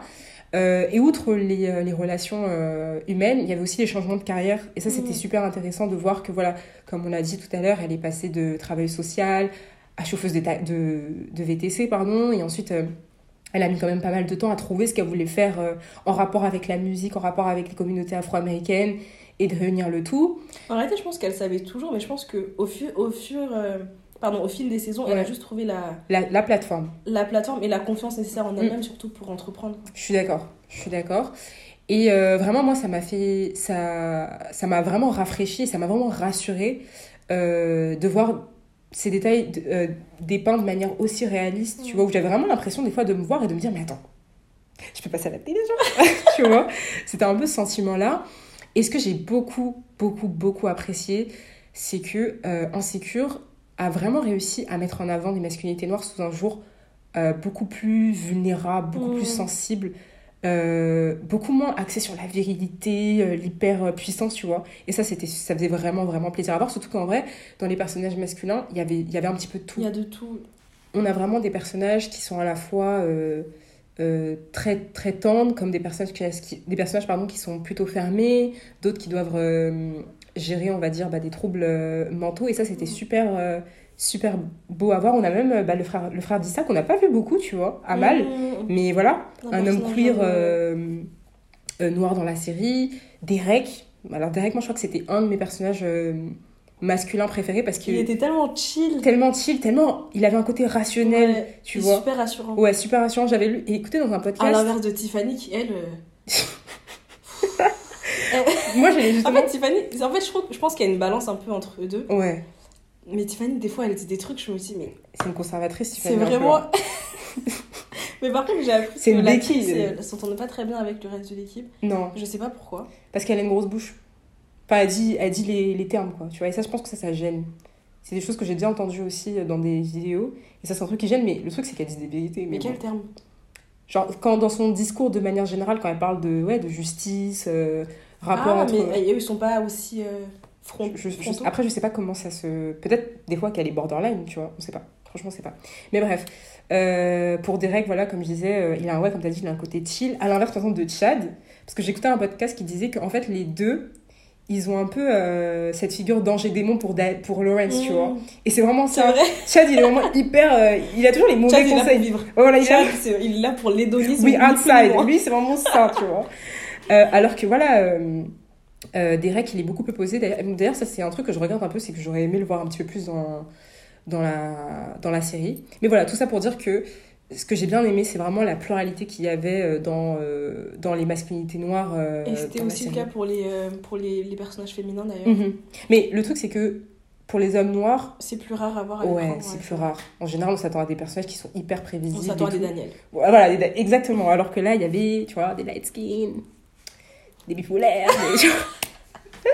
Euh, sans oublier le fait que voilà, la série, elle a quand même mis en avant, dans la série et en dehors aussi de la série, euh, un grand nombre en fait de créatifs noirs. Mmh. Que ce soit euh, les scénaristes, bon, tous les scénaristes n'étaient pas noirs, hein, ça, faut, faut qu'on arrête de, le mythe autour de ça. Voilà. Ah ouais, je savais pas en fait. Non, tous les scénaristes ne sont pas noirs. Mais je pense que dans tous les cas, elle, elle a fait une série avec des noirs et pour des noirs. Oui. Mais elle s'est pas dit que.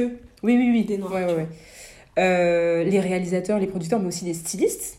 On en Mmh. parlera, on en parlera parce que le travail. du- Ouais. euh, de textile Mm. et euh, d'habillement au Ouais. fil des saisons. les coiffures euh, et la musique. Alors la musique, de toute façon, ça, euh, je pense que vous y attendez. On va forcément en parler parce la que. bande son. Mais je pense que c'est une des meilleures bandes son. Celle-là, et ça me fait penser à la bande son de Queen and Slim. Ah oui, oui, oui. Après, aussi. Matsuka, j'ai l'impression qu'elle est Elle est toujours, là pour la, la musique. avec les bons. Parce que c'est elle qui a, qui a réalisé une bonne partie aussi de l'équipe de Ouais. Beyoncé euh, de son album Formation, Limodane, pardon. Donc elle, elle a l'œil, tu vois. Elle a l'œil. Mais, euh, mais voilà, en fait, le twist euh, de la série, il n'a pas tellement résidé dans les thématiques abordées, comme on l'a dit, il n'y a rien d'extraordinaire. Mais c'est vraiment, comme on a dit, la manière La fraîcheur que Mm. ça a apporté, la nouveauté. Ouais, la nouveauté et le fait que c'était c'était juste en fait. En fait, à chaque fois que tu voyais un truc, tu te disais mais oui, en fait. Ça, euh, peut, ça peut arriver à quiconque. Exactement. connais, en fait. Exactement. Donc voilà. Après, moi j'ai une petite question, ma douce. Mhm. C'est que la série est restée assez discrète en France. J'ai l'impression que c'est vraiment dans une sphère particulière de personnes qui. Twitter quoi. Oui. Euh, alors que aux États-Unis, elle est- j'ai l'impression que, enfin, je pense qu'elle a été beaucoup plus, euh, Normal. beaucoup plus populaire, beaucoup plus acclamée. C'est potentiellement parce qu'il y a eu plus de promotion, de promo là-bas aussi. Euh, Est-ce que tu penses qu'une série du, du même genre, du même style, pourrait être envisa- envisageable, pardon, en France? Euh, ouais, je pense que c'est envisageable en France, mais euh, la série, je pense qu'elle restera aussi confidentielle euh, que ça l'a été pour Insecure. Oui, oui. Dans le sens où Insecure, c'est pas du tout une série grand public, tu vois, ici.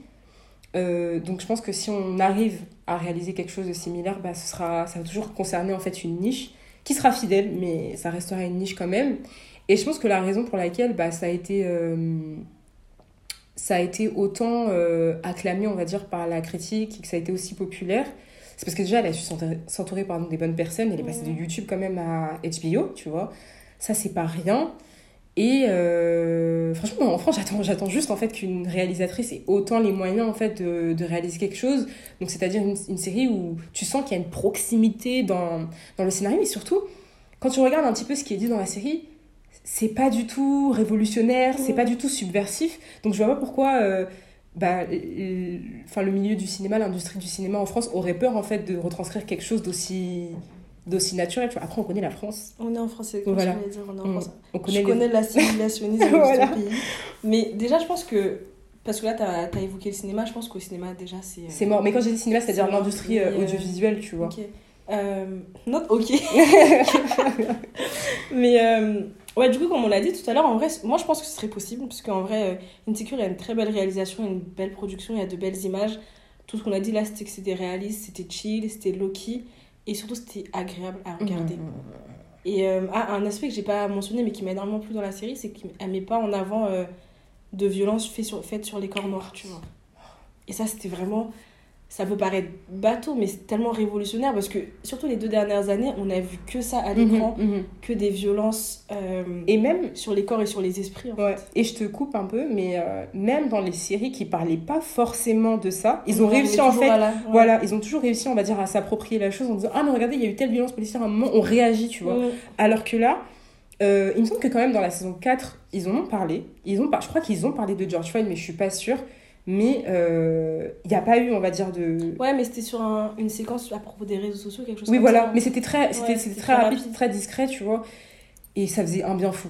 Franchement, ça faisait un bien fou. Euh, oui, du coup, pour continuer, moi je pense qu'une série comme ça en France, elle serait la bienvenue.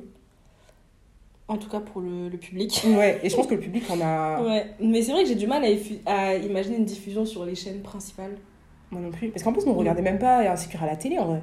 Enfin, Ouais, on non, regardait Dans tous les cas, on n'a pas HBO. Non, mais non, mais ce que je veux dire, c'est que euh, tu regardais pas. Par exemple, il y a- il y, a des séries américaines qui sont retranscrites euh, sur des chaînes, tu vois ce que je veux dire? Mhm. Par exemple, Power, tu, je crois que tu pouvais regarder sur euh, une des chaînes. Bah, non, Insecure, c'est- Insecure, non. c'est- Insecure, non, tu vois. Non. Donc, Pourtant, euh, il- je trouve qu'elle a eu beaucoup de, beaucoup de soutien en fait de, de grandes chaînes de production. mhm, Donc je pense que si elle avait voulu aussi dépasser les frontières, elle aurait pu le faire. Peut-être que c'était pas dans son. Ou peut-être dans quelques années, hein, je sais pas. Peut-être. Mais ouais, ce que je voulais dire, c'est que j'ai remarqué d'ailleurs que les moyens mis à disposition pour des, des productions comme Insecure, enfin, comme Insecure Mhm. en tout cas en France, et là je pense à des choses comme euh, des productions qui ont, qui ont été faites par. euh, comme Mignonne par exemple, par Ouais. Doucouré, ou même euh, par des réalisatrices comme Amandine Gay, qui reçoivent des, des subventions vraiment très timides, tu vois, quasiment inexistantes, alors que. Enfin, je sais pas si en réalité l'industrie du cinéma français est prêt à s'investir autant dans, du, dans une production qui va, qui va cibler une communauté en particulier, même si on a Mhm. l'intervention d'autres personnages non noirs, sans que ça n'éveille de, de longs discours autour du Ouais, ouais, ouais. Surtout qu'encore une fois, euh, la série, elle a aucun, aucun sous-titre. Aucun sous-texte pardon politique tu vois et en Mhm. fait c'est ça qui me Mais je pense que en France, et ça, c'est un, un vrai problème, mais bon, ça fera l'objet d'un autre épisode. ouais Simplement, le fait d'être noir, c'est être politisé. Oui, oui. Alors que c'est exactement ça tu vois juste vivre. Ouais, c'est parce que pour le coup, c'est vraiment une série qui met en avant bah, des personnages qui vivent, tu Mm. vois. Donc euh, là, si on lève, parce que là, tu as expliqué que les films comme euh, Mignonne ou comme euh, justement Ouvrir la Ouvrir voie, la voie, c'est des films qui étaient vraiment, qui avaient une, qui avaient une posture politique, tu vois. Donc ça, si on prend en compte le contexte français, où voilà, il faut s'assimiler, il faut s'intégrer, etc. C'est compréhensible. Voilà, le, le politiquement correct. C'est compréhensible qu'il y ait eu des, des barrières pour pouvoir réaliser ces films-là, mais en l'occurrence, pour Insécure, la barrière, elle saute, puisque c'est vraiment bah, nos chers petits voisins, quoi. tu vois.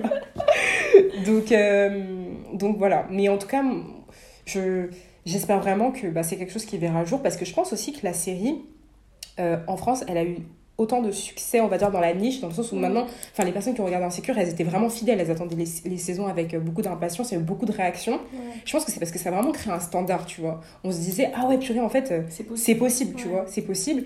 Et ça permet aussi d'avoir un point de comparaison aussi avec ce qui s'est produit avant, tu vois, et ce qui va se produire après, et de se dire, mais en fait, c'est possible de créer une série qui pose pas, enfin, qui pose pas des, des problèmes, on va dire, euh, de fond, Mm. et que ça plaise à tout le monde, en fait, tu vois. Ouais. Donc, euh, donc voilà. Mais surtout que je pense que d'un point de vue créatif, en vrai, en France, il y a les, Mais bien sûr on qu'il y a a- les moyens. il y a- les moyens, il y a les- moyens. il y a les moyens, et Il y a les créatifs, personnes, il y a les ouais, créatifs exactement, c'est ce que j'allais dire. Il y a les créatifs, il y a les photographes, euh, les- il y a les superviseurs musicaux, parce que je pense que ce qui a fait aussi, qui a donné beaucoup de Mhm, charme à la série, c'est la bande son. Toutes les personnes-là, on les a en fait, tu vois. C'est juste, bah, il faut avoir la structure qui va pouvoir investir et les plateformes qui vont pouvoir. euh, Surtout que l'industrie, bon, encore une fois, je sais pas si c'est pareil pour les films et les séries, mais l'industrie du cinéma, mhm, en tant que telle, en France, elle est extrêmement différente euh, des États-Unis. États-Unis, dans la mesure où, quand on va au cinéma et qu'on achète une, euh, une place de cinéma, il y a une partie qui est reversée euh, au CNC. Nous, l'impôt, c'est les impôts. C'est-à-dire que c'est nous qui payons. en fait, au final, on finance tous un film, et je Oui. pense que c'est pour ça qu'il y a une. Enfin, que le CNC a autant de. En fait, si le CNC, dit non à ta production, C'est mort. elle sera pas diffusée en Mhm. cinéma, tu vois. Donc euh, c'est pour ça que je me dis qu'en vrai, euh, même je pense que ça, ça doit être pareil pour la télé, je sais pas. Parce que tu payes la taxe audiovisuelle, Ouais, mais du coup, je pense que ce serait plutôt un truc genre euh, sur une plateforme de streaming. Ouais. quoi. je pense aussi. Mais ça, je pense que c'est plus compliqué parce qu'il faut peut-être plus de moyens justement pour pouvoir. euh, réaliser ce genre de, de contenu, non? Ouais, Parce que je sais pas quand Mais je me dis que si c'est avec Netflix, Oui, ils doivent avoir des Netflix, oui, oui, subventions. euh, Mais quand tu vas, exemple, je sais pas, quand tu veux collaborer vraiment avec la télé ou avec, euh, ou avec bah, du coup, ouais, le- l'industrie du cinéma de manière générale, Ouais, là, si t'as pas. Si t'as pas leur accord déjà avant d'avoir les subventions. Tu vois. euh, tu je pense que c'est pour ça qu'il y a autant de films indépendants qui, qui, Qui peinent. peinent à, décoller.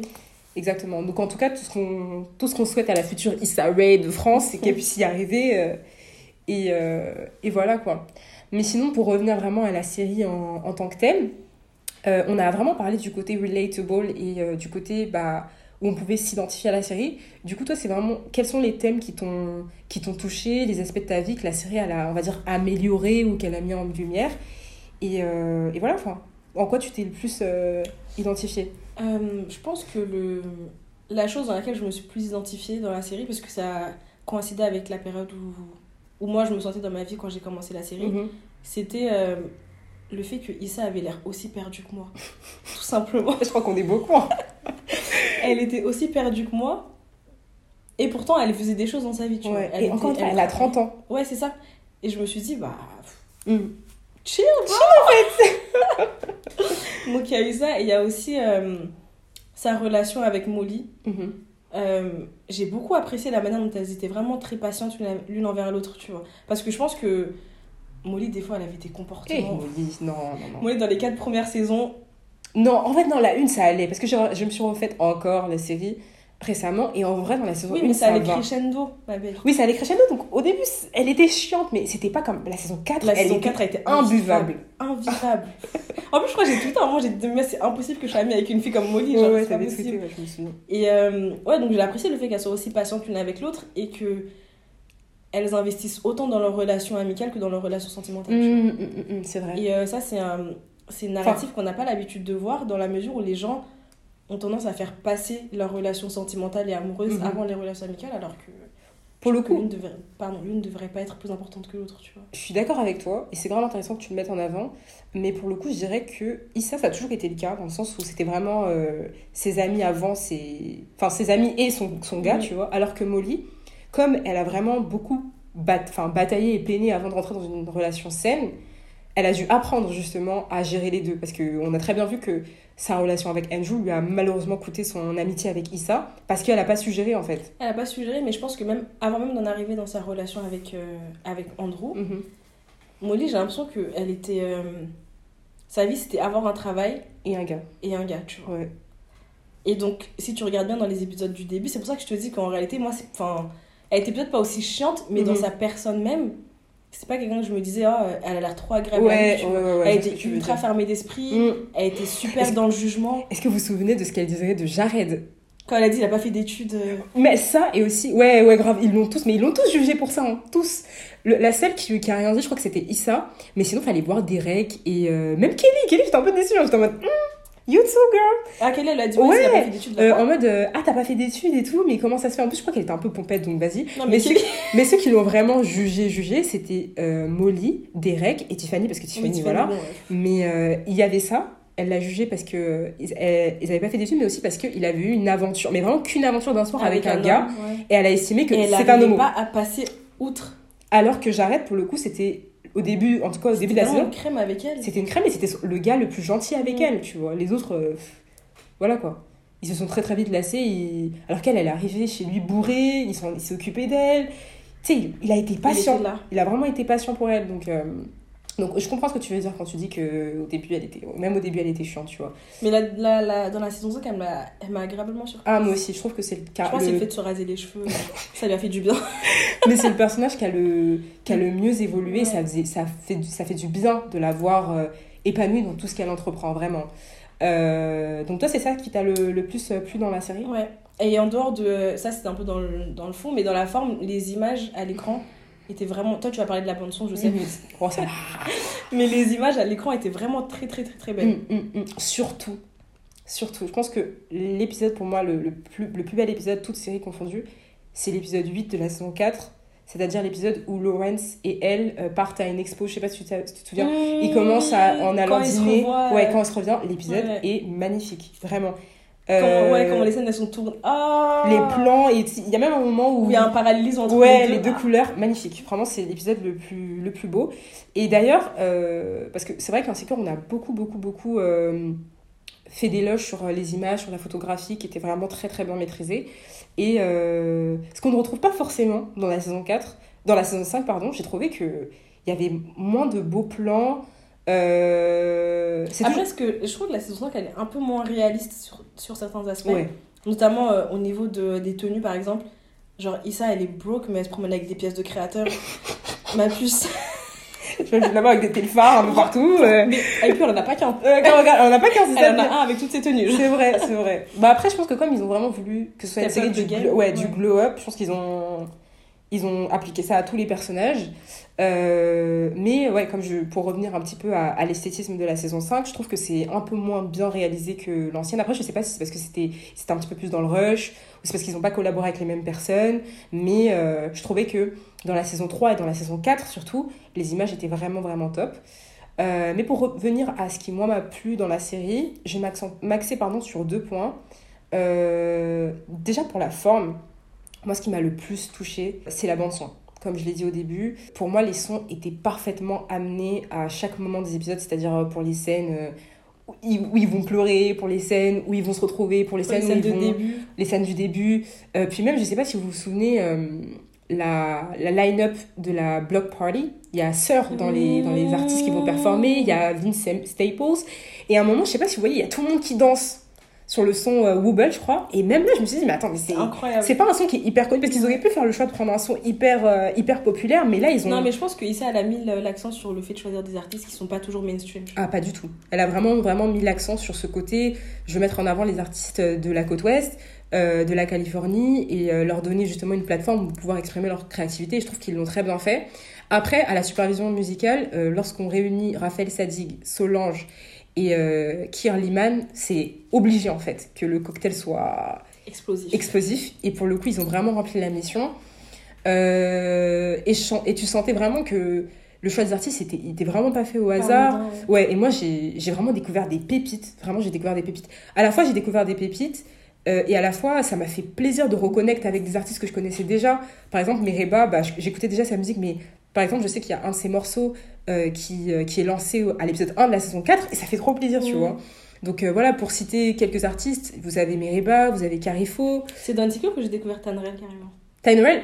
Ouais. Ah non, moi je l'avais pas découvert, mais quand je l'ai entendu, c'est au moment où elle et Issa se disputent. mais moi j'étais à deux doigts de parler avec les deux en fait, tu vois. Donc, euh, donc voilà, il y a, comme j'ai dit, il y a Sœur à la block party. Et je trouve que même l'énergie de Sœur dans Insecure, ça collait super bien. Parce que lui aussi, il est très dans, dans ce truc de ouais, la musique, euh, enfin le RB, Californie, indépendant, etc. Euh, Choker, Matt Martin, enfin bref, il y a vraiment plein, plein, plein d'artistes. Et ça, c'était super bien. Et j'ai beaucoup aimé le fait, comme tu as dit, qu'elle mette en avant bah, des artistes indépendants euh, au registre plutôt expérimentaux parce qu'on pourrait s'attendre justement à une bande-son euh, hyper euh, RB classique, alors qu'en vrai, non. Il y a, y a beaucoup euh, de sons très alternatifs et ça, c'était juste génial.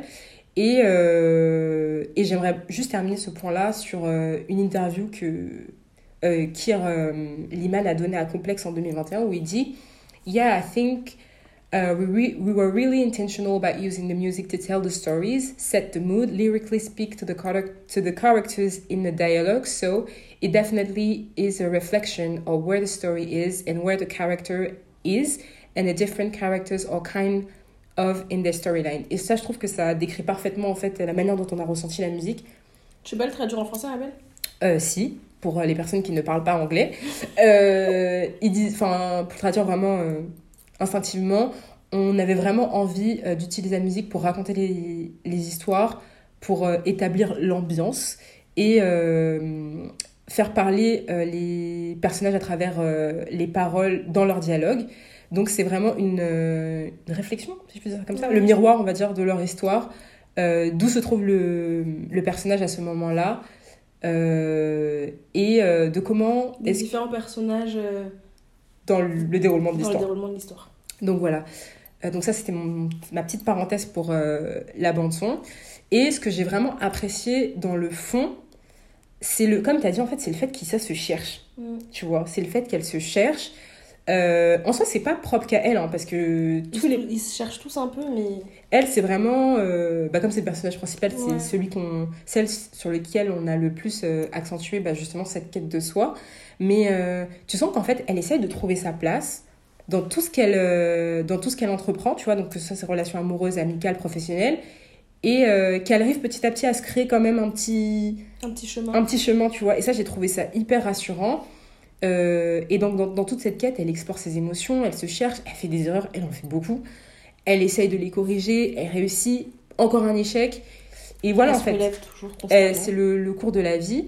Et euh, ce que j'ai beaucoup, beaucoup aimé aussi, c'est le fait qu'il soit très transparent sur la difficulté qu'il y avait à maintenir les relations amoureuses et les relations amicales. Ça, c'est un truc qui a, qui a vraiment résonné en moi, où je me suis dit, en fait, c'est pas que moi qui ressens, en fait, le fait que, ouais, même si t'as beau aimer la personne de tout ton cœur, en Des fait, fois, c'est compliqué de- d'avancer ensemble. ouais. exactement. Et en fait, ce que j'ai aussi apprécié, c'est que non seulement elle parle de, de la difficulté à maintenir des relations avec les autres, Hum. mais à maintenir une relation agréable et saine avec soi-même. Ah, toi, toujours le soi-même. hein. Oui, ma belle. Oui, ma belle. Non, mais en Non, vrai, t'as mais, euh, ouais, t'as raison. Parce qu'il y a beaucoup de moments où Issa, elle était, tu sentais qu'elle n'était pas en phase avec elle-même. Et même Molly, tu sentais qu'elle n'était pas en phase avec elle-même et qu'elle n'arrivait pas à mettre, le... à mettre le doigt sur ce qui n'allait pas. Au final, c'est juste qu'elle Et, était euh, pas, prenait pas le temps pour elle-même, en fait. Exactement. Ouais, c'est vrai. Ça j'ai aimé, le fait que des fois, elles se, elles se forcent, tu vois, elles, fait- elles font des petites choses qui sortent de l'ordinaire, histoire d'entretenir leur relation, comme quand elles faisaient leur. euh, leur c'était quoi Sunday self-care. ouais. Et qu'elle fumait, ouais. ouais. On va faire ça.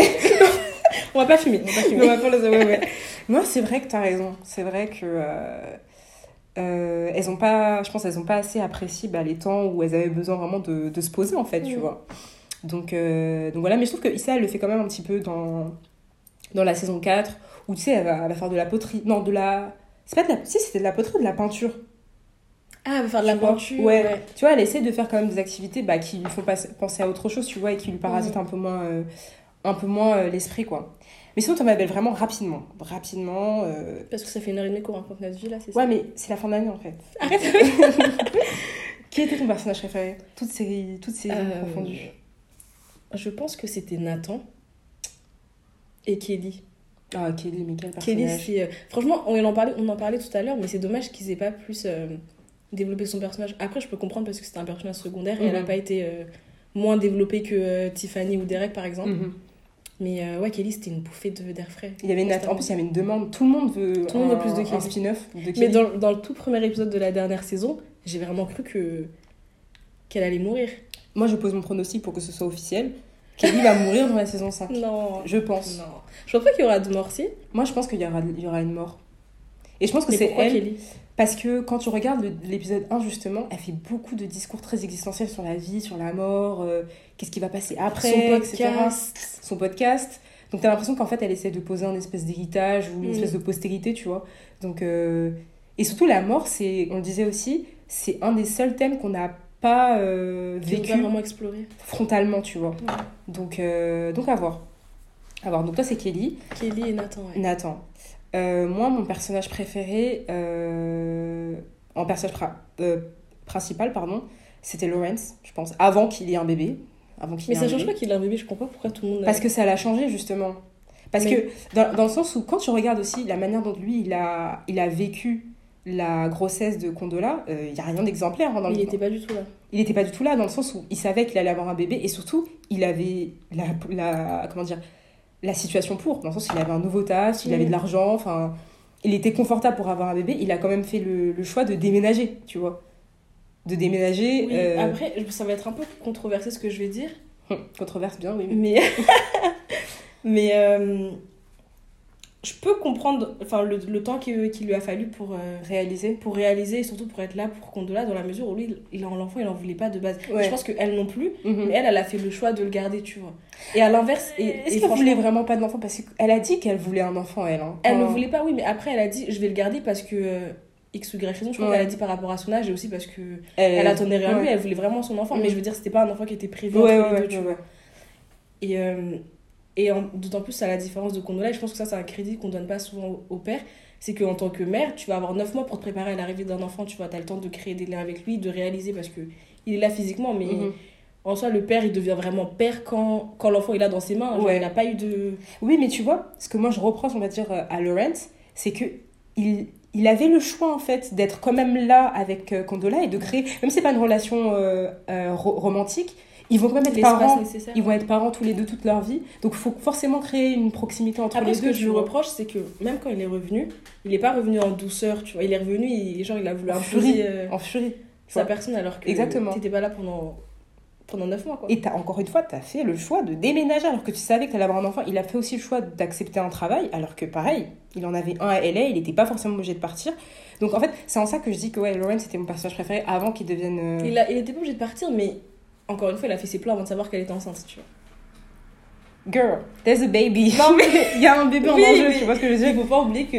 Dans le sens où, bon, en fait, dans ma lecture des choses, l'enfant il passe avant tes ambitions euh, perso, tu vois. Dans le sens où là, il y a une autre vie en fait qui, qui aura besoin de toi, tu vois. Dans le sens où... Je peux comprendre ça, mais je peux aussi comprendre que pour lui, c'était difficile de relativiser comme ça, dans la mesure où l'enfant, il a dit clairement qu'il n'en voulait pas au Mhm. début, tu vois. Et donc, il lui a fallu du temps pour réaliser Ouais. que... Mais en tout cas, ça, enfin, la manière dont il a géré la situation, c'est un, un, des, un des critères qui fait que c'est moi mon personnage préféré parce qu'avant ça, je trouvais que le personnage avait vraiment bien évolué dans le sens où Lawrence, on l'a, on l'a connu. Euh, au- la Hesse. Vraiment, vraiment. c'était la débauche. Même pas, c'était pas la débauche. C'était la C'était rien. C'était rien. C'était vraiment, il était dans son canapé, il faisait rien. Et on a vu le personnage. Bon, après, c'est triste qu'il ait fallu que Issa le trompe pour qu'il réalise que voilà, il fallait se, fallait se bouger. Mais quand il s'est bougé, bah voilà. Il était Il a trop beau. glow up, ouais. Il a glow up, euh, la situation euh, professionnelle, elle, elle a fait que monter. Euh, Par contre, il n'avait pas traîné autant avec Chad parce qu'il l'envoyait vraiment faire des choses euh, qui n'étaient pas, pas, très, nécessaires. pas très catholique. À donner des MST aux gens. Après, il fallait voir comment il l'a fait. sorry, sorry to tell you that. Mais en tout cas, ouais, c'est un personnage dont j'ai vraiment beaucoup, beaucoup aimé euh, l'ascension. Et euh, outre son, son évolution, on va dire, professionnelle, c'est vraiment le genre de masculinité, moi, qui me plaît beaucoup, dans le sens où c'est vraiment un personnage masculin qui est très à l'aise avec euh, tous les pans de sa personnalité, dans le sens où c'est pas une copine. Genre, je, sais pas, je, je sais que quand je te dis ça, tu vois ce que je veux dire, mais dans le sens où tu es à l'aise avec lui, où il a pas peur, on va dire, de d'embrace. euh, bah, des... côté féminin. Ouais, son- en vrai, c'est ça, tu vois, c'est son côté, euh, son côté féminin. Tu sens que c'est vraiment. En plus, il est drôle. Genre, il est vraiment. Je crois que j'ai un petit crush pour, euh, pour Je Lawrence. sais. Je Mais ouais. que c'était Daniel, mais je pense que c'est Laurent. En vrai, Daniel, c'est. C'est Il est juste beau, on sait. il est juste beau. Et tu vois, vois, je... le trouve même pas. si, si, si, ma belle, si. Ma belle. Le truc, c'est qu'en plus. Dans un monde où Nathan existe. Et tu sais que j'aime pas les skins. C'est vrai. J'aime bien les skins. Mais tu vois, Daniel, il est juste beau. Et genre, t'as l'impression qu'avec lui, tu peux pas rigoler, tu vois. Tu peux pas te Non, lâcher. Daniel, il est chiant. Il est pas. Alors que tu vois, euh, voilà, ce que j'aimais bien avec Lauren, c'est qu'il était décomplexé, tu vois. Mm. Et ça, ça, ça m'était vraiment à l'aise. Et je pense que c'est la raison pour laquelle Issa est encore amoureuse de lui. Et je peux la comprendre, voilà.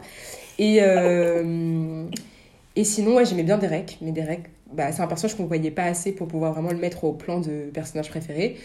Et On malgré tout, Andrew aussi. on n'a pas parlé On d'Andrew. n'a pas parlé d'Andrew. Alors là, le, Andrew, mais Andrew, c'est la crème des crèmes. Andrew, c'est. il est parfait. Je pense que toutes les filles Il aimeraient incroyable. aimeraient S'il avait été noir, je l'aurais demandé en mariage. Je, je sais pas. Mais peut-être dans la vie, il sera avec une femme noire en plus. Mais cet Mais, homme, je euh, le croise dans la rue, je le course. Ah, mais clairement, clairement. D'ailleurs, moi, je- j'en voudrais toujours à la série de ne pas avoir expliqué pourquoi il est parti. Au moins pourquoi il est parti. J'espère que c'est pas un bif. J'espère que c'est pas un bif avec les Ah, types. Mais euh, en tout cas, euh, ouais, dans le personnage d'Andrew, il était juste patient, il était drôle. Il était tellement patient avec Maudit. Il était tellement ouvert d'esprit. Surtout, vraiment surtout, sauf lui, parce qu'il a eu des problèmes euh, pour s'ouvrir et pour lui parler euh, de, bah, de ce qu'il se ressentait, de son passé. Mais ça, c'est normal, genre. mais parce qu'elle, elle va vite aussi. Elle va vite. Elle va aller vite. Chill. Chill, bro. Chill. Mais euh, ouais, non. Andrew, c'est vraiment un personnage que j'aimais vraiment beaucoup. Et, euh, et voilà. hein. Le fait que dans le son, on n'a pas dit que Issa était notre personnage préféré. Si j'allais dire avant qu'on pense à Andrew, mais oui. Issa, c'est quand même une poufiasse, ouais, faut le dire. Non, mais faut le dire parce qu'en vrai, elle fait beaucoup de conneries. Hein. Quand on, on regarde toutes les situations embarrassantes dans lesquelles elle est, c'est toujours elle qui Non, mais elle s'envoie toute seule en plus. elle s'envoie toute Elle seule. s'envoie toute Mais seule. des situations vraiment. Rocambolesque. Le mot, c'est voilà, rocambolesque. c'est vraiment trop. Là, hier, tu sais que bah, du coup, j'ai repris la saison. Et tu sais, j'ai regardé le, le moment où euh, elle, re- elle revoit Daniel euh, en soirée et tout. Et genre, leur, leur, euh, elle le revoit dans la soirée euh, karaoké, je crois. Et après, ils C'est vont... dans la saison 5 Non, dans la saison 1. Ah, t'as repris du Ouais, début. du début. Et euh, ils vont dans sa voiture et ils s'embrassent. Et Elle ensuite, elle lui donne, n'importe elle lui donne quoi. plus signe de vie. Et ensuite, Daniel va à son taf. Elle lui dit bah, finalement, ça va. Et au fait, je me suis remise avec mon copain. Ce soir-là, ça allait pas. Elle fait n'importe quoi. Mais le pire, c'est qu'elle a même pas l'air de réaliser qu'elle fait n'importe quoi. Issa, elle vit juste. Juste elle vit. Elle Et va là où le vent l'emporte. Et elle se rend pas compte en fait de la portée de ses actes, tu Mm. vois. Vraiment pas. Et même quand, tu sais, euh, elle rencontre, euh, comment il s'appelle? Lawrence dans, dans le supermarché, au rayon culotte, là. Et qu'elle lui dit, tu peux me passer ta carte de fidélité, s'il te plaît Mais oui.